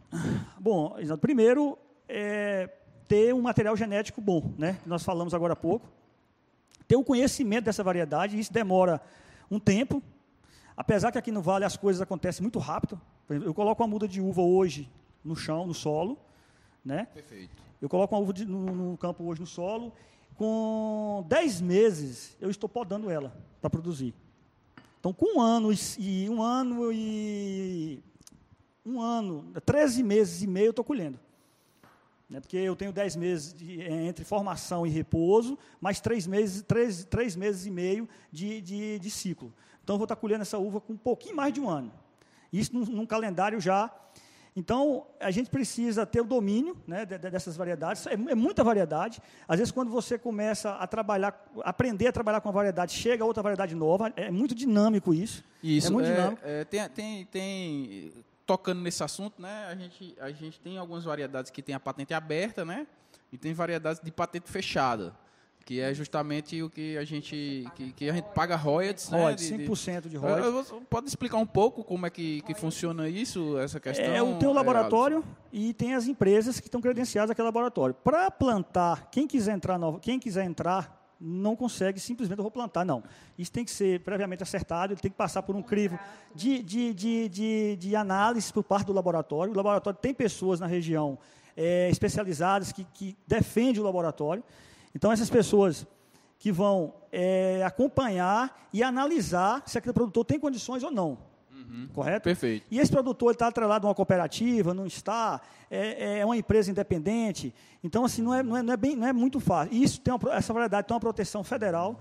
Então, assim, ninguém pode levar é, uma muda dessa para casa, multiplicar. Entendeu? Então, Perfeito. assim, é um crime federal. Então, se é, amanhã de manhã. Existe uma legislação. Se amanhã de manhã né? tiver Sim. alguém, se a gente estiver sabendo de alguém que está plantando ARRA 15, que é a variedade que nós plantamos. Sem ter um contrato. Sem ter um contrato, sem ter nada, é crime federal. Isso é um crime federal. Perfeito. E qualquer outra variedade, certo? É, nesse mesmo segmento. Tem outros laboratórios aqui no uhum. Vale.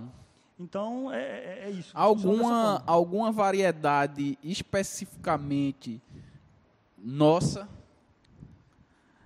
que no... seja que tenha sido produzido desenvolvida aqui sim as BRS da Embrapa as BRS da Embrapa né da Embrapa Gonçalves é a Vitória que é a mais consumida. É a mais consumida. Caiu no gosto do europeu, né? A Vitória caiu no gosto. É, alguns mercados, é, ela ela está, ela tá, vamos dizer assim, é, ocupando um espaço, né, de algumas variedades. Uhum. Às vezes uhum. até por questão que os, os, laboratórios não conseguem produzir uma variedade hoje vermelha e negra. Uhum. Então, hoje o mercado inglês aceita bem essa variedade, né, consegue mandar. Uhum. É, a Europa, o europeu também. Uhum. E no mercado, mercado interno, interno, é uma sensação, né? A Vitória, muito consumido, né? É aqui, não é? Eu, eu, eu adoro essa uva. É muito, é muito é. boa essa uva. Saborosa. Muito, muito saborosa. E, e ela não paga royalties, né? É uma, é uma variedade paga. aberta. Ela, é, ela né? tem domínio público, né? Ela tem domínio público. Tem domínio público, né? Então, é isso. Jorge, quais os custos para uma auditoria? Então. É. eu quero fazer uma auditoria é. na minha fazenda. Eu tenho ali 12 hectares de uva, tal, eu quero fazer isso. uma certificação, uma auditoria. Quais são os custos? Precisa ser é, em então, número não, só assim é X. Na verdade, o investimento hum. de implantação, né?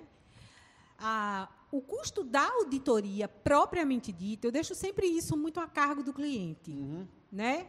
Eu costumo não interferir, porque eu sei que o cliente normalmente opta pelo que vai, né, impactar mais no bolso dele. Com certeza. Né? Então, a, o meu papel é implantar o protocolo, deixar a fazenda pronta né, para receber a auditoria, ser aprovada na auditoria, de preferência com 100% de conformidade. E é importante que se esse tenha... Esse é meu portfólio, tá? Uhum. Eu trabalho para isso, eu, sabe, é, me dedico para isso, estudo muito para isso, para que os resultados sempre, todos os anos, sejam os mais satisfatórios possíveis para o cliente. Perfeito. Né? Eu carrego isso, eu digo sempre procuro fazer. Lógico que, obviamente, somos humanos, passíveis de erro. Com vai, certeza. Vão, não uhum. conformidades vão acontecer, lógico, uhum. mas, por favor, o mínimo possível. Vamos fazer a Entendi. coisa da forma mais correta possível. E aí, a empresa estando pronta, ela entra em contato com o organismo de certificação, Uhum. Certo? É, Georgia, é, e aí eles fazem essa cotação. Esse organismo de certificação não, é, não é você, né? Você só prepara, não, né? É, exatamente. Você só faz a preparação a da fazenda. Né? para implantação uhum. do protocolo, da uhum. norma. Eu entro dentro da empresa para implantar todos aqueles requisitos que a norma pede que sejam Georgia, é, na sua visão, assim, é, é, porque essa questão de padrão de qualidade é muito, não é tão fácil assim como a gente imagina que seja. Ah, tem a norma aqui, a gente vai seguir a norma. Porque existe uma coisa na empresa chamada cultura, né? Então, a cultura da empresa, como você virar a chave de uma cultura de uma empresa que tem um, um, protocolos atrasados, que é, é, não tem essa visão, não treina os seus colaboradores para esse, esse, esses procedimentos. Então, assim, qual, com você como consultora, o que é que você fala para o gestor? Porque os desafios. Porque, desafiador porque, era a palavra é, é que eu ia usar. É. Porque primeiro eu é. acredito que você, é. primeiro eu acredito que quem tem que ter essa mentalidade é o dono da empresa. Sim. Né? Não tenho dúvida disso. É. Inclusive existem uhum. normas como essa de excelência que eu falei. Inclusive, existem empresas que já estão sendo cobradas aqui no Vale do São Francisco, né, na Europa, hoje, com, com redes europeias, é, que exigem que a alta direção, a alta gestão, a alta direção estejam envolvidas diretamente. Os diretores, né? os gerentes, os CEOs, né? os CEOs das empresas hoje precisam estar inseridos. Ele participa da auditoria. É uma engrenagem. Se um dentinho daquele Isso. quebrar, o resto. Porque eu não consigo fazer nada sem o aval da alta gestão. Uhum. É muito fácil dizer, eu estou lhe pagando, Georgia, se vire e faça. Não é assim que funciona hoje. Perfeito. Eu acho perfeito hoje os protocolos novos, Isnaldo. Eles exigem, sabe, Augusto, uhum. que a alta gestão esteja envolvida. Porque é ela é, é parte do processo. Importante Exatamente. Demais. E com relação a esse desafio, é desafiador. Você está entendendo como tudo começou lá atrás? Você obrigar o homem do campo a usar. Não estou dizendo que não se fazia, mas a gente sabe que no passado, por exemplo, as pessoas iam fazer suas necessidades fisiológicas lá dentro. É, né? não, não, era pra. É, exato. Hoje é, a gente é obrigatório usar o banheiro, um banheiro fazer uso da lavagem da mão. Fora. Você tem uma técnica de lavar Entendeu? a mão, né? Você tem o um sabonete específico né, para uso na indústria de alimentos. Uhum. Então, assim, é muito fantástico tudo isso. É, né? E, outra desafiador para você é... colocar isso na cabeça de uma pessoa que não tem o costume de fazer. A certificação, né? ela reeduca as pessoas. É, você sai de uma empresa, vê todo mundo fazendo tudo muito corretamente. Né? O cara, vai fazer xixi, faz ali debaixo, isso, não pode. Não pode mais. Os treinamentos, são muitos treinamentos né, que a gente tem que ter aquele cuidado, o animal não vai andar lá né? dentro, você não pode ter um cachorro dentro de uma propriedade, Isso. você não pode ter um animal, entendeu? Você tem que... Só benefício. Só benefício. Só benefício. A certificação. Um, um cuidado como um todo, né? Tudo. Né? Tudo. Ela só traz benefício. A certificação controla teu estoque. Tu já não usa de qualquer forma, não há desperdício porque eu tenho um controle do estoque de defensivo, de fertilizantes, de tudo que entra, que tudo que sai, para que parcela foi, para que área foi. É importante. Entendeu? Muito. Uhum. Então, assim, eu já não, já não há desperdício com relação, por exemplo, à questão ambiental, água.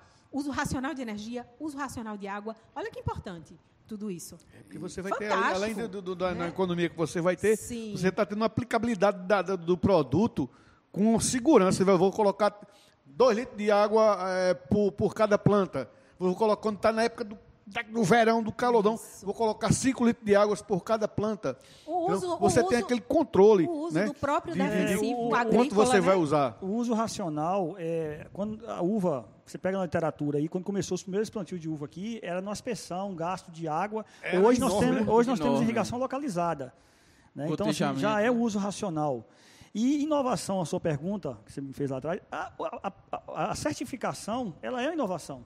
Porque ela, ela muda. Sim. Com certeza, ela Entendeu? muda então, a assim, cabeça. Assim, ela, ela muda a cabeça também do próprio dono, porque às vezes tem uma reforma, tem isso, e é obrigatório fazer, você não consegue o seu. Mas é, volta, então, tra, né? traz toda uma mudança uhum. É, para dentro da empresa. Agora, essa Exatamente. questão cultural, é, é isso, isso é muito eu, acompanhamento. Isso, porque isso, existe uma resistência. Bater é nessa tecla resistência até por parte dos gerentes, no passado, existia essa resistência é, o pessoal de apoio, todo o staff uhum. de, de, de, supervisores, de gerentes, de agrônomos.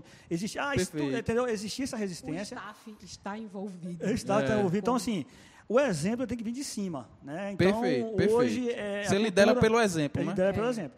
Então, é, é, muito desafiador isso. O exemplo é muito desafiador, arrasta, muito né? desafiador mesmo. Exato. É. quais, quais as certificações aplicáveis aos produtos agrícolas? Então, é, é, exatamente como eu estava falando, vou finalizar aquele, aquele bloco né, dos hum, cinco, das cinco. Sim, Nós das falamos cinco. das boas práticas agrícolas, dei exemplo de duas normas, né, sim, o Global sim, Gap e a TESCO. Perfeito. Falamos das sociais, comentamos sobre o GRASP, que é uma, a certificação adicional do Global Gap, o SMETA, uhum. o, o Fair Trade, que é fantástico, tem, né, envolve participação de lucros, importantíssimo, né? Uhum. Que beneficia também o trabalhador rural. Isso é fantástico. Sempre menciono uma certificação que todo mundo vê como de cunho ambiental, mas ela é socioambiental, que é a Rainforest Alliance. Não sei se vocês já viram um sapinho verde que tem no café. Sim, né? McDonald's, né? E, McDonald's, exatamente. Starbucks. Starbucks. Ne, é, a Nestlé, né? São certificações de, de, e no caso, de excelência. No caso é certificado o chocolate, no caso, né? Não é o. É, na verdade, você vai. Nesse caso aí, a cadeia de custódia é um ponto à parte. A, a certificado custódia, né? cacau. Sim, o cacau. empresas de cacau. Hoje, essa Rainforest Alliance tem uma norma nova que está. É, passou a vigorar a partir de 1 de julho, semana passada ela entrou em fusão com outra certificação ambiental sim. e social ao mesmo tempo, que é a UTZ, muito interessante. interessante Temos uma norma nova, a Rainforest Alliance 2020. Já Aham. estamos nos preparando para trabalhar com ela, né? já venho estudando, né?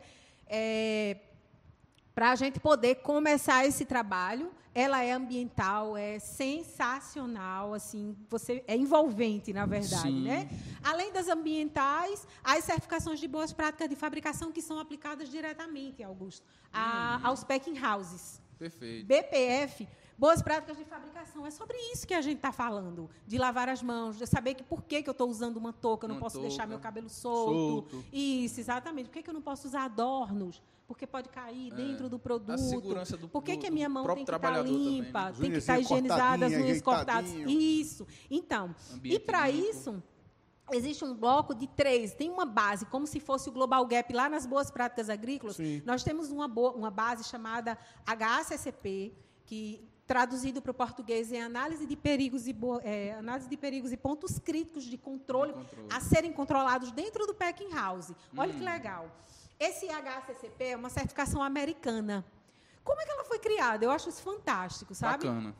Tem uma companhia dentro dos Estados Unidos chamada Companhia Pillsbury é, eles entraram em contato, a NASA e as Forças Armadas dos Estados Unidos, na primeira viagem, da primeira estação espacial, né, hum. o primeiro hum. foguete que foi para o espaço com os astronautas, naquela questão da missão Lua tal. Hum.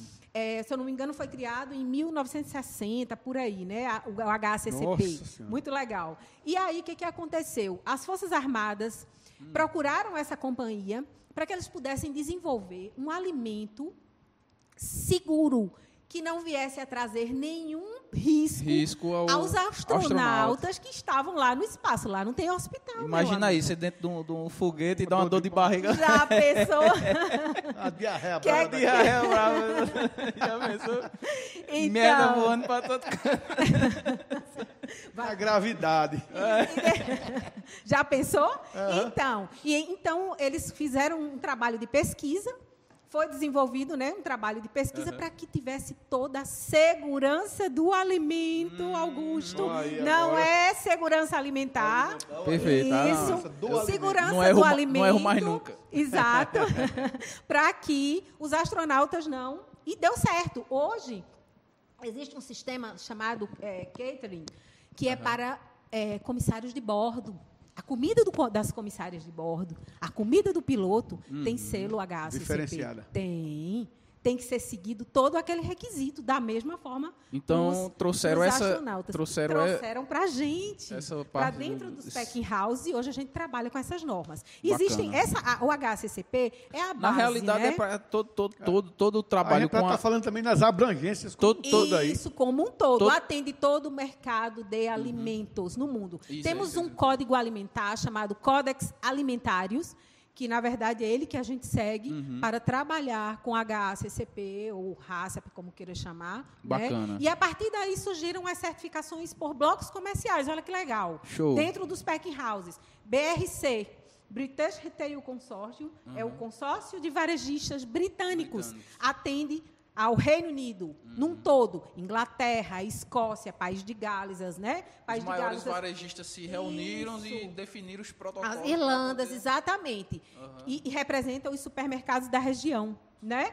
E, além disso, hoje, a IFS, fantástica, nós tivemos o prazer, semana passada, de ter um treinamento dessa norma. Recebemos Bacana. uma pessoa que é excelência no Brasil, né, que é uma amiga hoje que tem me ajudado muito nesse processo, me ensina, tenho muito aprendido muito, que é a Liliana Batista com ela, né, tem me dado todo esse norte para que eu comece a trabalhar, tá, gente? Maravilha. Em breve estarei trabalhando com o IFS, estou me preparando, né, para a prova e é isso. Vamos passar o número do George, é 87999. Não, 99662 ah, Então Alex colocou errado aqui, ó, tá vendo? Mas, marido, Mas tu não sabe o telefone da tua mulher, rapaz? Assim? Nota aqui.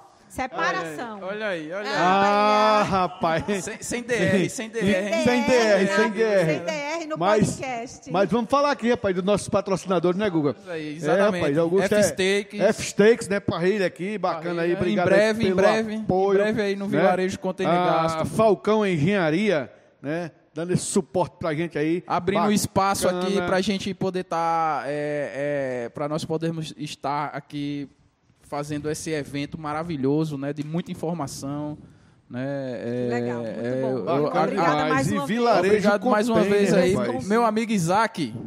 Tá convidado já, né? Tá Vamos convidá-lo. Ele e a, e a, mãe, que são empreendedores aí de sucesso aqui na região, né? Dona Leene e Isaac. Quebrar aqui a... De sucesso. A, a, a, O protocolo. O protocolo, né? E aí, poeta, vai mais uma. Vamos de poesia aqui. Vai mais uma poesia, poeta? Vamos falar de Chico Pedrosa, né? Grande vamos. poeta, sumidade de, na poesia. Eu chamo Chico de a cancela da poesia. Ele é uma sumidade para declamar. E ele fez, quando ele fez a poesia a Dama da Noite, sim, sim. ele levou essa poesia para eu. Eu li, eu digo, me encantei. Ele disse, poeta, só está faltando o título. Eu digo, rapaz, é a Dama da Noite, está dentro Tio, é bom, é bom o senhor falar é, quem é Chico Pedrosa, Chico né? Pedrosa, que é uma sumidade acabando, na... acabando de falar, é a cancela da poesia, é uma, uma sumidade, é referência no meio da cultura, da né? cultura. Chico está é. sendo estudado na Universidade de Cursou na França, né, com os, as poesias que ele tem.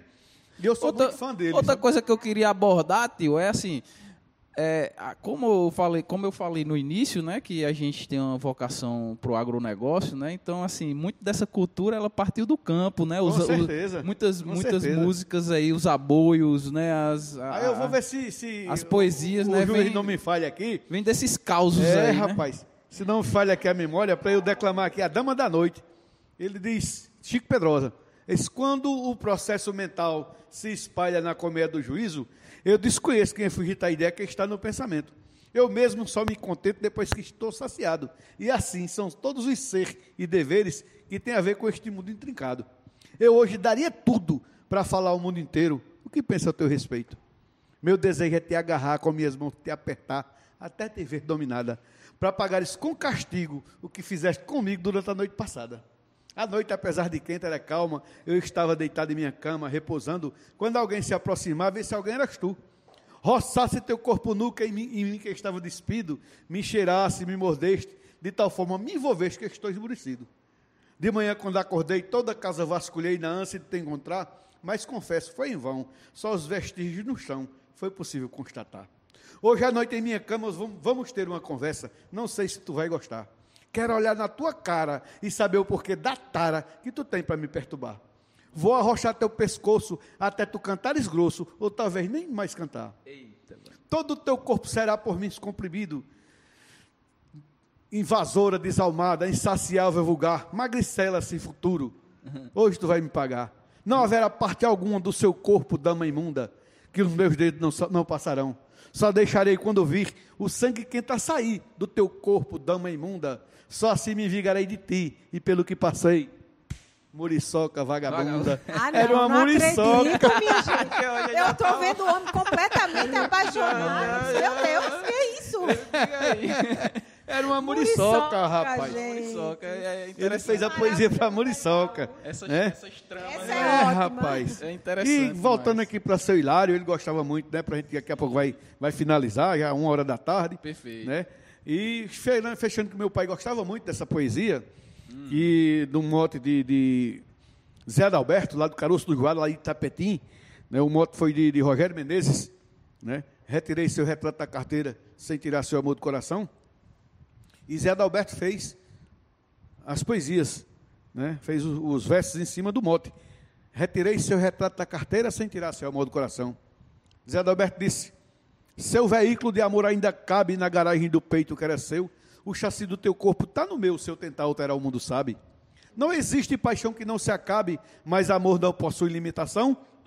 Vai além da fronteira da razão, e o que eu sinto por ela é sem fronteira. Retirei seu retrato da carteira, sem tirar seu amor do coração.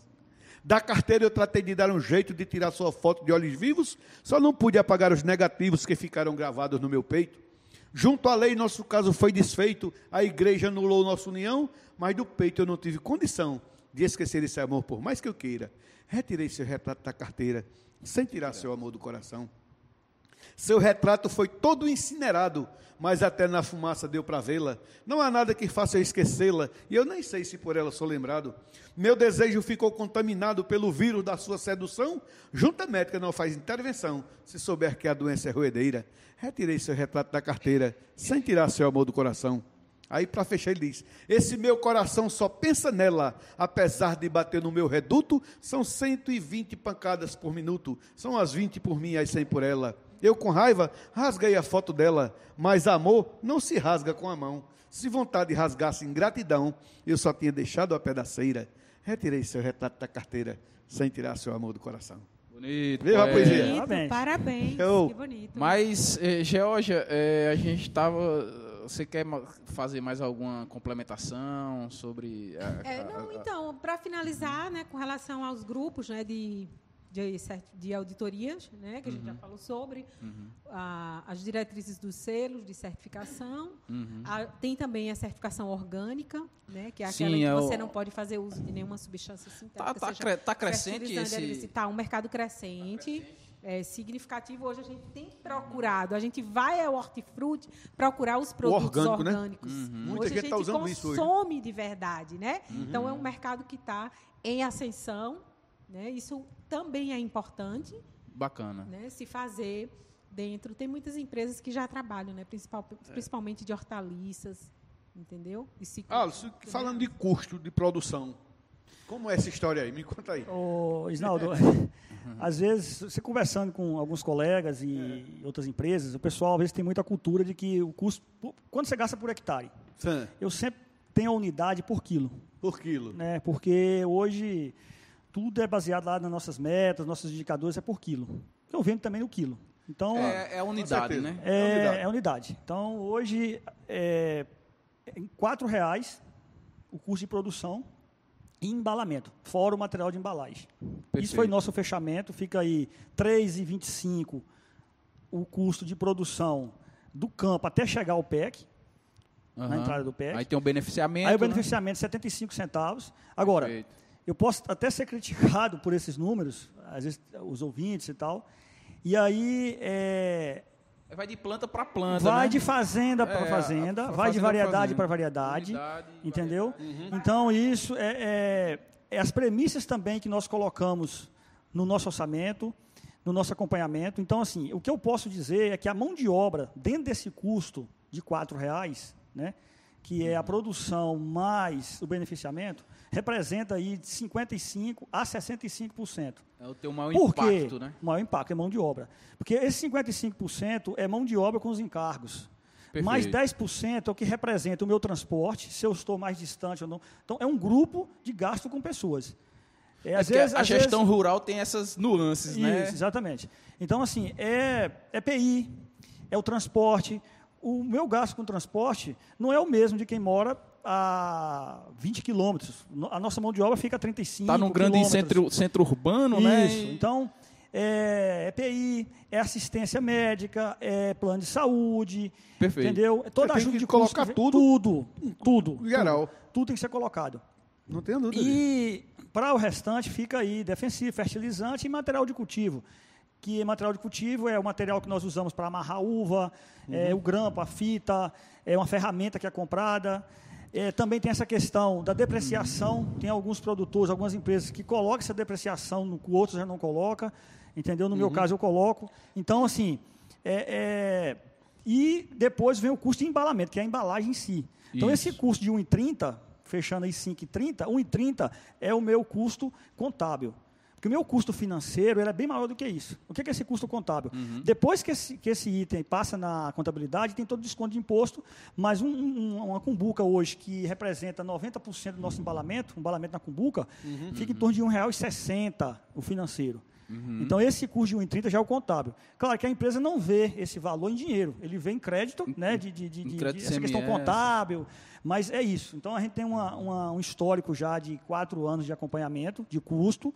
Uhum. Dentro desses quatro reais também, que representa os 3,25 da produção, nós temos a mecanização que está aqui dentro. Perfeito. Então, é, Todo o custo de produção. Você vai né? geral de produção e diz, é. ó, vai e ser. O PEC, e o PEC em house, às vezes ele pesa um pouco, porque eu tenho a mão de obra fixa eu tenho uma capacidade, eu tenho uma capacidade de beneficiamento de 300 toneladas mês, mas dentro do meu escalonamento de, de safra, às vezes tem meses que eu só vou processar 100 toneladas. É, aí você fica com a capacidade ociosa, então, vou, né? A gente não vai demitir uma equipe porque eu vou processar só 100 toneladas, isso não existe. É, essa capacidade ociosa acaba onerando isso, e pesando um a pouco... A mão de obra ocio, ociosa, exatamente. Ociosa, a ociosidade que nós chamamos. Isso, então, é. É, é isso daí. Eu, eu sempre. Agora, Alisson, é, é, um, é um ponto importante essa questão de custos que Isnaldo é, tocou aí. Eu não, a gente não vai se aprofundar muito nos sistemas de custo, essa, toda, toda essa questão. Mas, assim, é, é frisar que é, é, a gente, ano a ano, nossa moeda vem sendo desvalorizada, né? E, e já é datada a inflação em cima do, do, do, do da nossa moeda né? E, e, e, no exterior o preço continua. Isso. Né? Isso acaba afetando um pouco que a gente fica imprensado pela inflação que acomete o nosso, o, a, a, nossa, a, a, nossa, o nosso país. Né? Porque assim, os preços aumentam. Frete, é, frete transporte aumenta. Né? Logística aumenta. Embalagem aumenta. Né? É, é, mão de obra tem a valorização do, do salário Isso. anual insumos aumentam, mas o preço lá continua o mesmo. Isso. Né? O que, o que Proporcionalmente, a... ele não, não, não segue a mesma. Proporcionalmente, ele não segue, porque são mercados distintos. Né? Você tem que se adequar a isso também, né? Isso. Então, assim. É... é. Tem que ter o jogo o que, para poder é sair fora. Aí onde entra é o modelo de gestão, é acompanhar gestão e é ajustar o tempo todo. Né? Ajustando né? Trazer toda a equipe para enxergar isso. Buscar otimizar. Né? Otimizar. Né? E diminuir também os custos. Diminuir os custos. Otimizar custos. É, então, é, ganha, ganha em escala. É um, dos papéis, é um dos papéis dos gestores, né? Isso, Otimizar os custos. Exatamente. É, minimizar custos e maximizar lucros. Isso. Né? Essa é a. a... E... Vai lá, pode concluir. Então, tudo se resume no modelo de gestão. A gente tem que é ter esse acompanhamento o tempo todo, porque é, é, nada é estático, né? é muito dinâmico. Então, é, tem que trazer toda a equipe para isso, para esse acompanhamento, aquilo que eu falei lá no início, Perfeito. certo? E ter um, uma mão de obra comprometida. Isso é importante. Engajada, né? Engajada. É esse que é, que é, o, grande, o grande desafio hoje, é manter essa mão de obra comprometida o tempo todo. E o que, com a nossa e o que calha dentro da gestão integrada, né? Porque aqui a gente está falando de gestão de produção, e gestão de qualidade. Então, essa, é, é, essa, manter essa equipe engajada vai depender da questão social, vai depender das questões de boas práticas, vai de, é, é são elos né, que você integra dentro dessas gestões e, e, e, e modula né, a gestão da produção juntamente com a gestão da qualidade, e isso traz o que? Uma maior satisfação para o teu colaborador. Né? E o colaborador estando satisfeito, é, é, disciplinado naquilo ali, ele vai, ele vai trabalhar. Vai... Então, é, ah, não vai ter resistência. Não, não, não tem essa questão de resistência.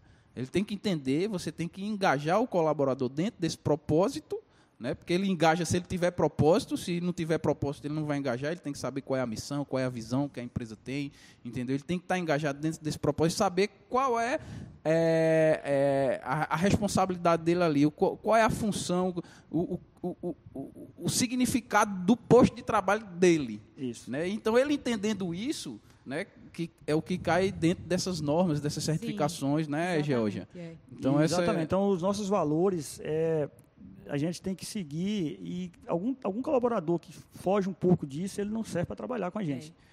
Eu não consigo seguir normas. Um dos Como nossos assim? últimos valores. Não, assim? você tem que ter. Um, não tem um, se, não tem, se não tem ordem, não, tem progresso. Não tem, não. Um, um, dos nossos valores é a eficiência, né? efetividade, que, que é eficiência com eficácia. Então, assim, é o uso constante dos recursos, sendo eficiente constantemente no uso dos recursos. Você tem que seguir um padrão. Ou você Sim. chega ou você está fora. Não, então, não serve para né? mim. É, é, o tempo, é a mão de obra que é o nosso recurso mais caro e, e, e, e nós temos que cuidar o tempo todo, entendeu? Exatamente. Ser mais eficiente nos recursos de defensivo, fertilizantes, material de cultivo, o tempo é. todo buscando tecnologia. É isso que a gente faz constantemente. É verdade que somente a uva para exportação tem resíduos? Não. Geórgia pode. Geórgia, Geórgia, Geórgia. É verdade? Então, no, a, é, eu, eu, até colocaria a questão de certificar, como eu falei, Sim. uso racional, boas práticas agrícolas. Até ia fazer uma observação com relação a isso. Hoje a gente faz aplicação de defensivos, tudo é feito da forma mais correta possível, incluindo calculando dosagem, certo? Tudo é feito com muita precisão o equipamento que eu uso precisa ser aferido, ele, ele tem que ser preciso, para que eu não coloque nem um ml a mais do defensivo, né, do que o recomendado pelo meu. As dosagens. Né, Exatamente, né, pelo fabricante do produto. Então, pode acontecer no mercado interno como para fins de certificação. Agora, existem limites máximos de resíduo, hum. tá? Isso, isso quem determina é o mercado. Por exemplo, a União Europeia tem a sua lista completa né, para limite máximo de resíduo permitido na uva. A uva, quando ela chega lá, ela passa pelo, pelo, mesmo processo que a gente faz aqui antes de enviar, passa por uma análise uhum. dentro de um laboratório acreditado, dentro de uma norma de uma norma de metrologia, uma uhum. norma de Perfeito. ensaios chamada ISO 17025. Então tudo é muito feito muito corretamente. Em cima, em cima da mesma pode pergunta. Acontecer, pode acontecer. também aqui, Não, né? eu não. É, Também. Assim, é, é, em relação a essa pergunta sua, Isnaldo, entenda bem. Existe uma cultura já dentro das empresas e nós trabalhamos com exportação. Hum, né? Uhum. É, por exemplo, nessa nossa operação de compra, a gente se depara muito com um produtor que, quando você vai analisar a fruta dele, está alto. Né? Tem é, seis, sete, oito moléculas né? É, é, até fora a, da, do limite. A, a mais do limite. Então, assim, é, esse primeiro começa do uso consciente, né, de, de, de, de hum. produto racional. racional. Era isso que eu ia perguntar. Diante dessa, de toda essa preocupação aí, você, você, é, é como é que você lida é, com essa questão dos Sim, aí, aí só, só para só eu concluir aqui, então, a legislação brasileira também, ela é muito exigente em relação a isso. Hum. Já hoje falou da, da lista lá da União Europeia, determinada molécula, por exemplo, o Etefon, hum. é 1 ppm na Europa, certo? Mas aqui no uhum. Brasil é 0,2, parece, até mais exigente. Mais rígida. Mais rígida. Parece que agora teve uma mudança, não, não, não sei, mas teve, parece que teve uma mudança. Mas, estou dando um exemplo desse, dessa molécula. E então, assim, a, a, as empresas que trabalham já com certificação, com exportação, hum. eu garanto qualquer consumidor do mercado interno. Ele não está consumindo resíduo. É, se tiver dentro dos limites do mesmo europeu consumo, mesma coisa. Isso é a mesma coisa. É a mesma é. coisa. É, então, então, assim, tudo é controlado. A então, auditoria dentro, verifica isso. É isso dentro que eu, da... queria saber, porque assim, deixa às vezes para não, a gente está comendo aqui o agrotóxico, o, não, não, ah, não, não, não, tem. De, então, forma o que, alguma. O que nós consumimos aqui é o que ele vai consumir lá fora. É como eu falei, o pequeno Perfeito. produtor. É, é o que eu estava perguntando. Qual, na questão disso aí, como é que você lida com essa Isso. questão? E outra coisa, o Ministério, o Ministério da Agricultura, ele tem um programa que eu não lembro agora. Eu sei que lá na empresa a gente sempre passa por esse tipo de, de, de amostragem. Uhum. Eles chegam na fazenda sem avisar e vai lá na linha de produção Faz e tiram a amostra e leva. Tira e leva, sem avisar. Sem avisar entendeu? Hum. Isso, isso dá uma preocupação. Isso é, acontece também dentro, dentro das você... redes do supermercado. Porque ele também entra lá, eles entram, o órgão federal entra lá e leva para analisar. Uhum. Beleza, isso... apresentou alguma coisa, isso. ele volta na cadeia ao contrário, fazendo rastreabilidade. O dono o supermercado tem que dizer de onde veio essa fruta. Veio de Petrolina. Quem foi o produtor? Quem foi o, o atacadista que comprou? Uhum. Então, voltando, que é a questão da rastreabilidade. Da rastreabilidade, exato. E uma outra coisa também, dentro dessa pergunta sua, Isnaldo, é a rastreabilidade, é importantíssima aí. Por quê? Porque rastrear, o consumidor final, ele tem essa ferramenta. Uhum. Ele, tem, ele, tem, essa ferramenta hoje da rastreabilidade, pra, exatamente para sanar, para o consumidor final ter uma segurança maior em relação a isso. É, hoje, hoje através de um QR Code, né, você vai lá na isso. embalagem, é, faz a tá leitura. de como aquela fruta é. foi produzida, né? É. já, chegando aqui no, no, já estamos chegando aqui nos finais, né, do, do, do nosso primeiro episódio aí do, Muito do, bom, excelente, podcast. Excelente. É, eu queria Os temas discutidos. É, exatamente, é, foi assim fantástico, en, enriquecedor, viu? Assim, é, desde já a gente queria agradecer a vocês, né? Nós é que agradecemos. Pela oportunidade que vocês nos deram de estar é, participando desse primeiro podcast, né? Georgia Carvalho Araújo e Alisson Araújo. É, brigadão de coração, a gente é ficou encantado, foi um bate-papo bacana, né? E agradecer a pessoal da Estamos Falcão Engenharia, a gente vai dar um, um finalmente para vocês aí. A, a Vilarejo Contém Gasto, a, a F-Stakes, né? Tiago Henrique também, que dê esse suporte bacana para a gente aí. Maravilha. Né? Suporte Meu amigo show, Tiago. Né? Obrigado, Tiago. É, é Quer contratar é o, o camarada aí, é 879 8818 9693, né? E tá assim, Georgia, obrigado de coração por ter participado com a gente. Eu, é, Nós assim, é que agradecemos. É, é, é realmente uma honra estar tá, assim com essas, essas, esse casal do agro, uma sumidade da, Desse do, do momento. Vale São Francisco. Obrigada, viu, Isnaldo, por ter nos escolhido, Augusto. Eu né? que agradeço. Muito bom essa escolha. Ficamos muito felizes? É. Alisson, obrigado de coração eu também. Eu queria até saber vindo. assim de vocês, né? Assim, qual, qual, como foi, como é essa experiência? O que, é que vocês estão achando assim dessa experiência aqui nova? Desse convite né? de hoje aqui. Convite, então, como é esse bate-papo, né? É. Assim, até para mostrar para os Alisson ficou um pouco nervoso ficou no, no início, não sabia como lá, era, né? Só, é, Alisson, a, a, a, proposta é justamente a gente ter um bate-papo aqui descontraído, é, né? Sem para muita... informar também o com informação, que é o, a, o, o, objetivo. O objetivo Geórgia, Geórgia já tem mais costume, já tem já, mais costume. Já está bem treinada já em relação a isso. Eu, a minha primeira, é, mas tranquilo. Tranquilo, tranquilo. Agradeço, agradeço a você, certo? Muito obrigado, obrigado aí.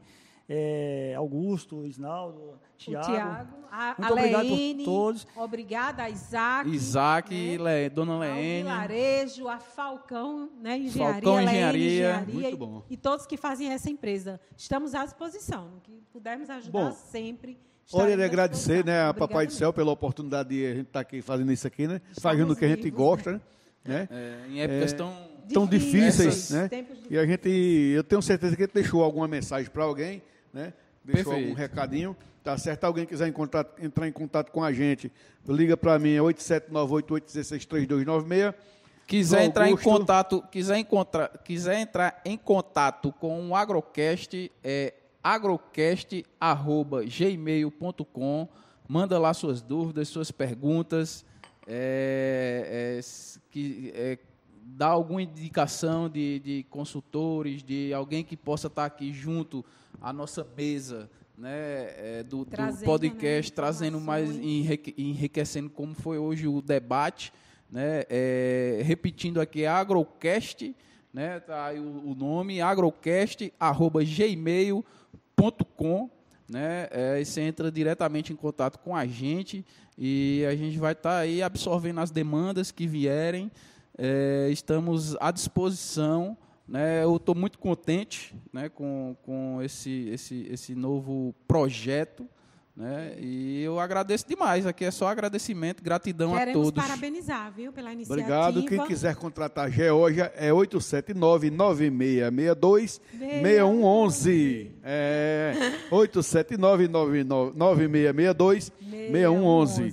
Gente, Isso. Augusto, foi um prazeraço participar de você com você, né? Valeu, né? obrigado. Com esse projeto bacana. Obrigada, e se Deus quiser, nós vamos mesmo. ter mais. Valeu. Prazer, muito obrigado por tudo aí. Obrigada aos Alisson. patrocinadores, Tiago, a vocês, né, que estão fazendo escrevendo esse novo capítulo aí, importantíssimo nos dias é. atuais, é. né? Dessa forma e convidar, remota, né? Que importantíssima para os nossos dias. E convidar Maravilha. os amigos para o próximo podcast e convidar também os amigos que assistam o meu programa na Petrolina FM, né? 98.3 é o Forró Verso e Viola e na segunda né? hora tem a hora do produtor também, que é um programa também é um inovador.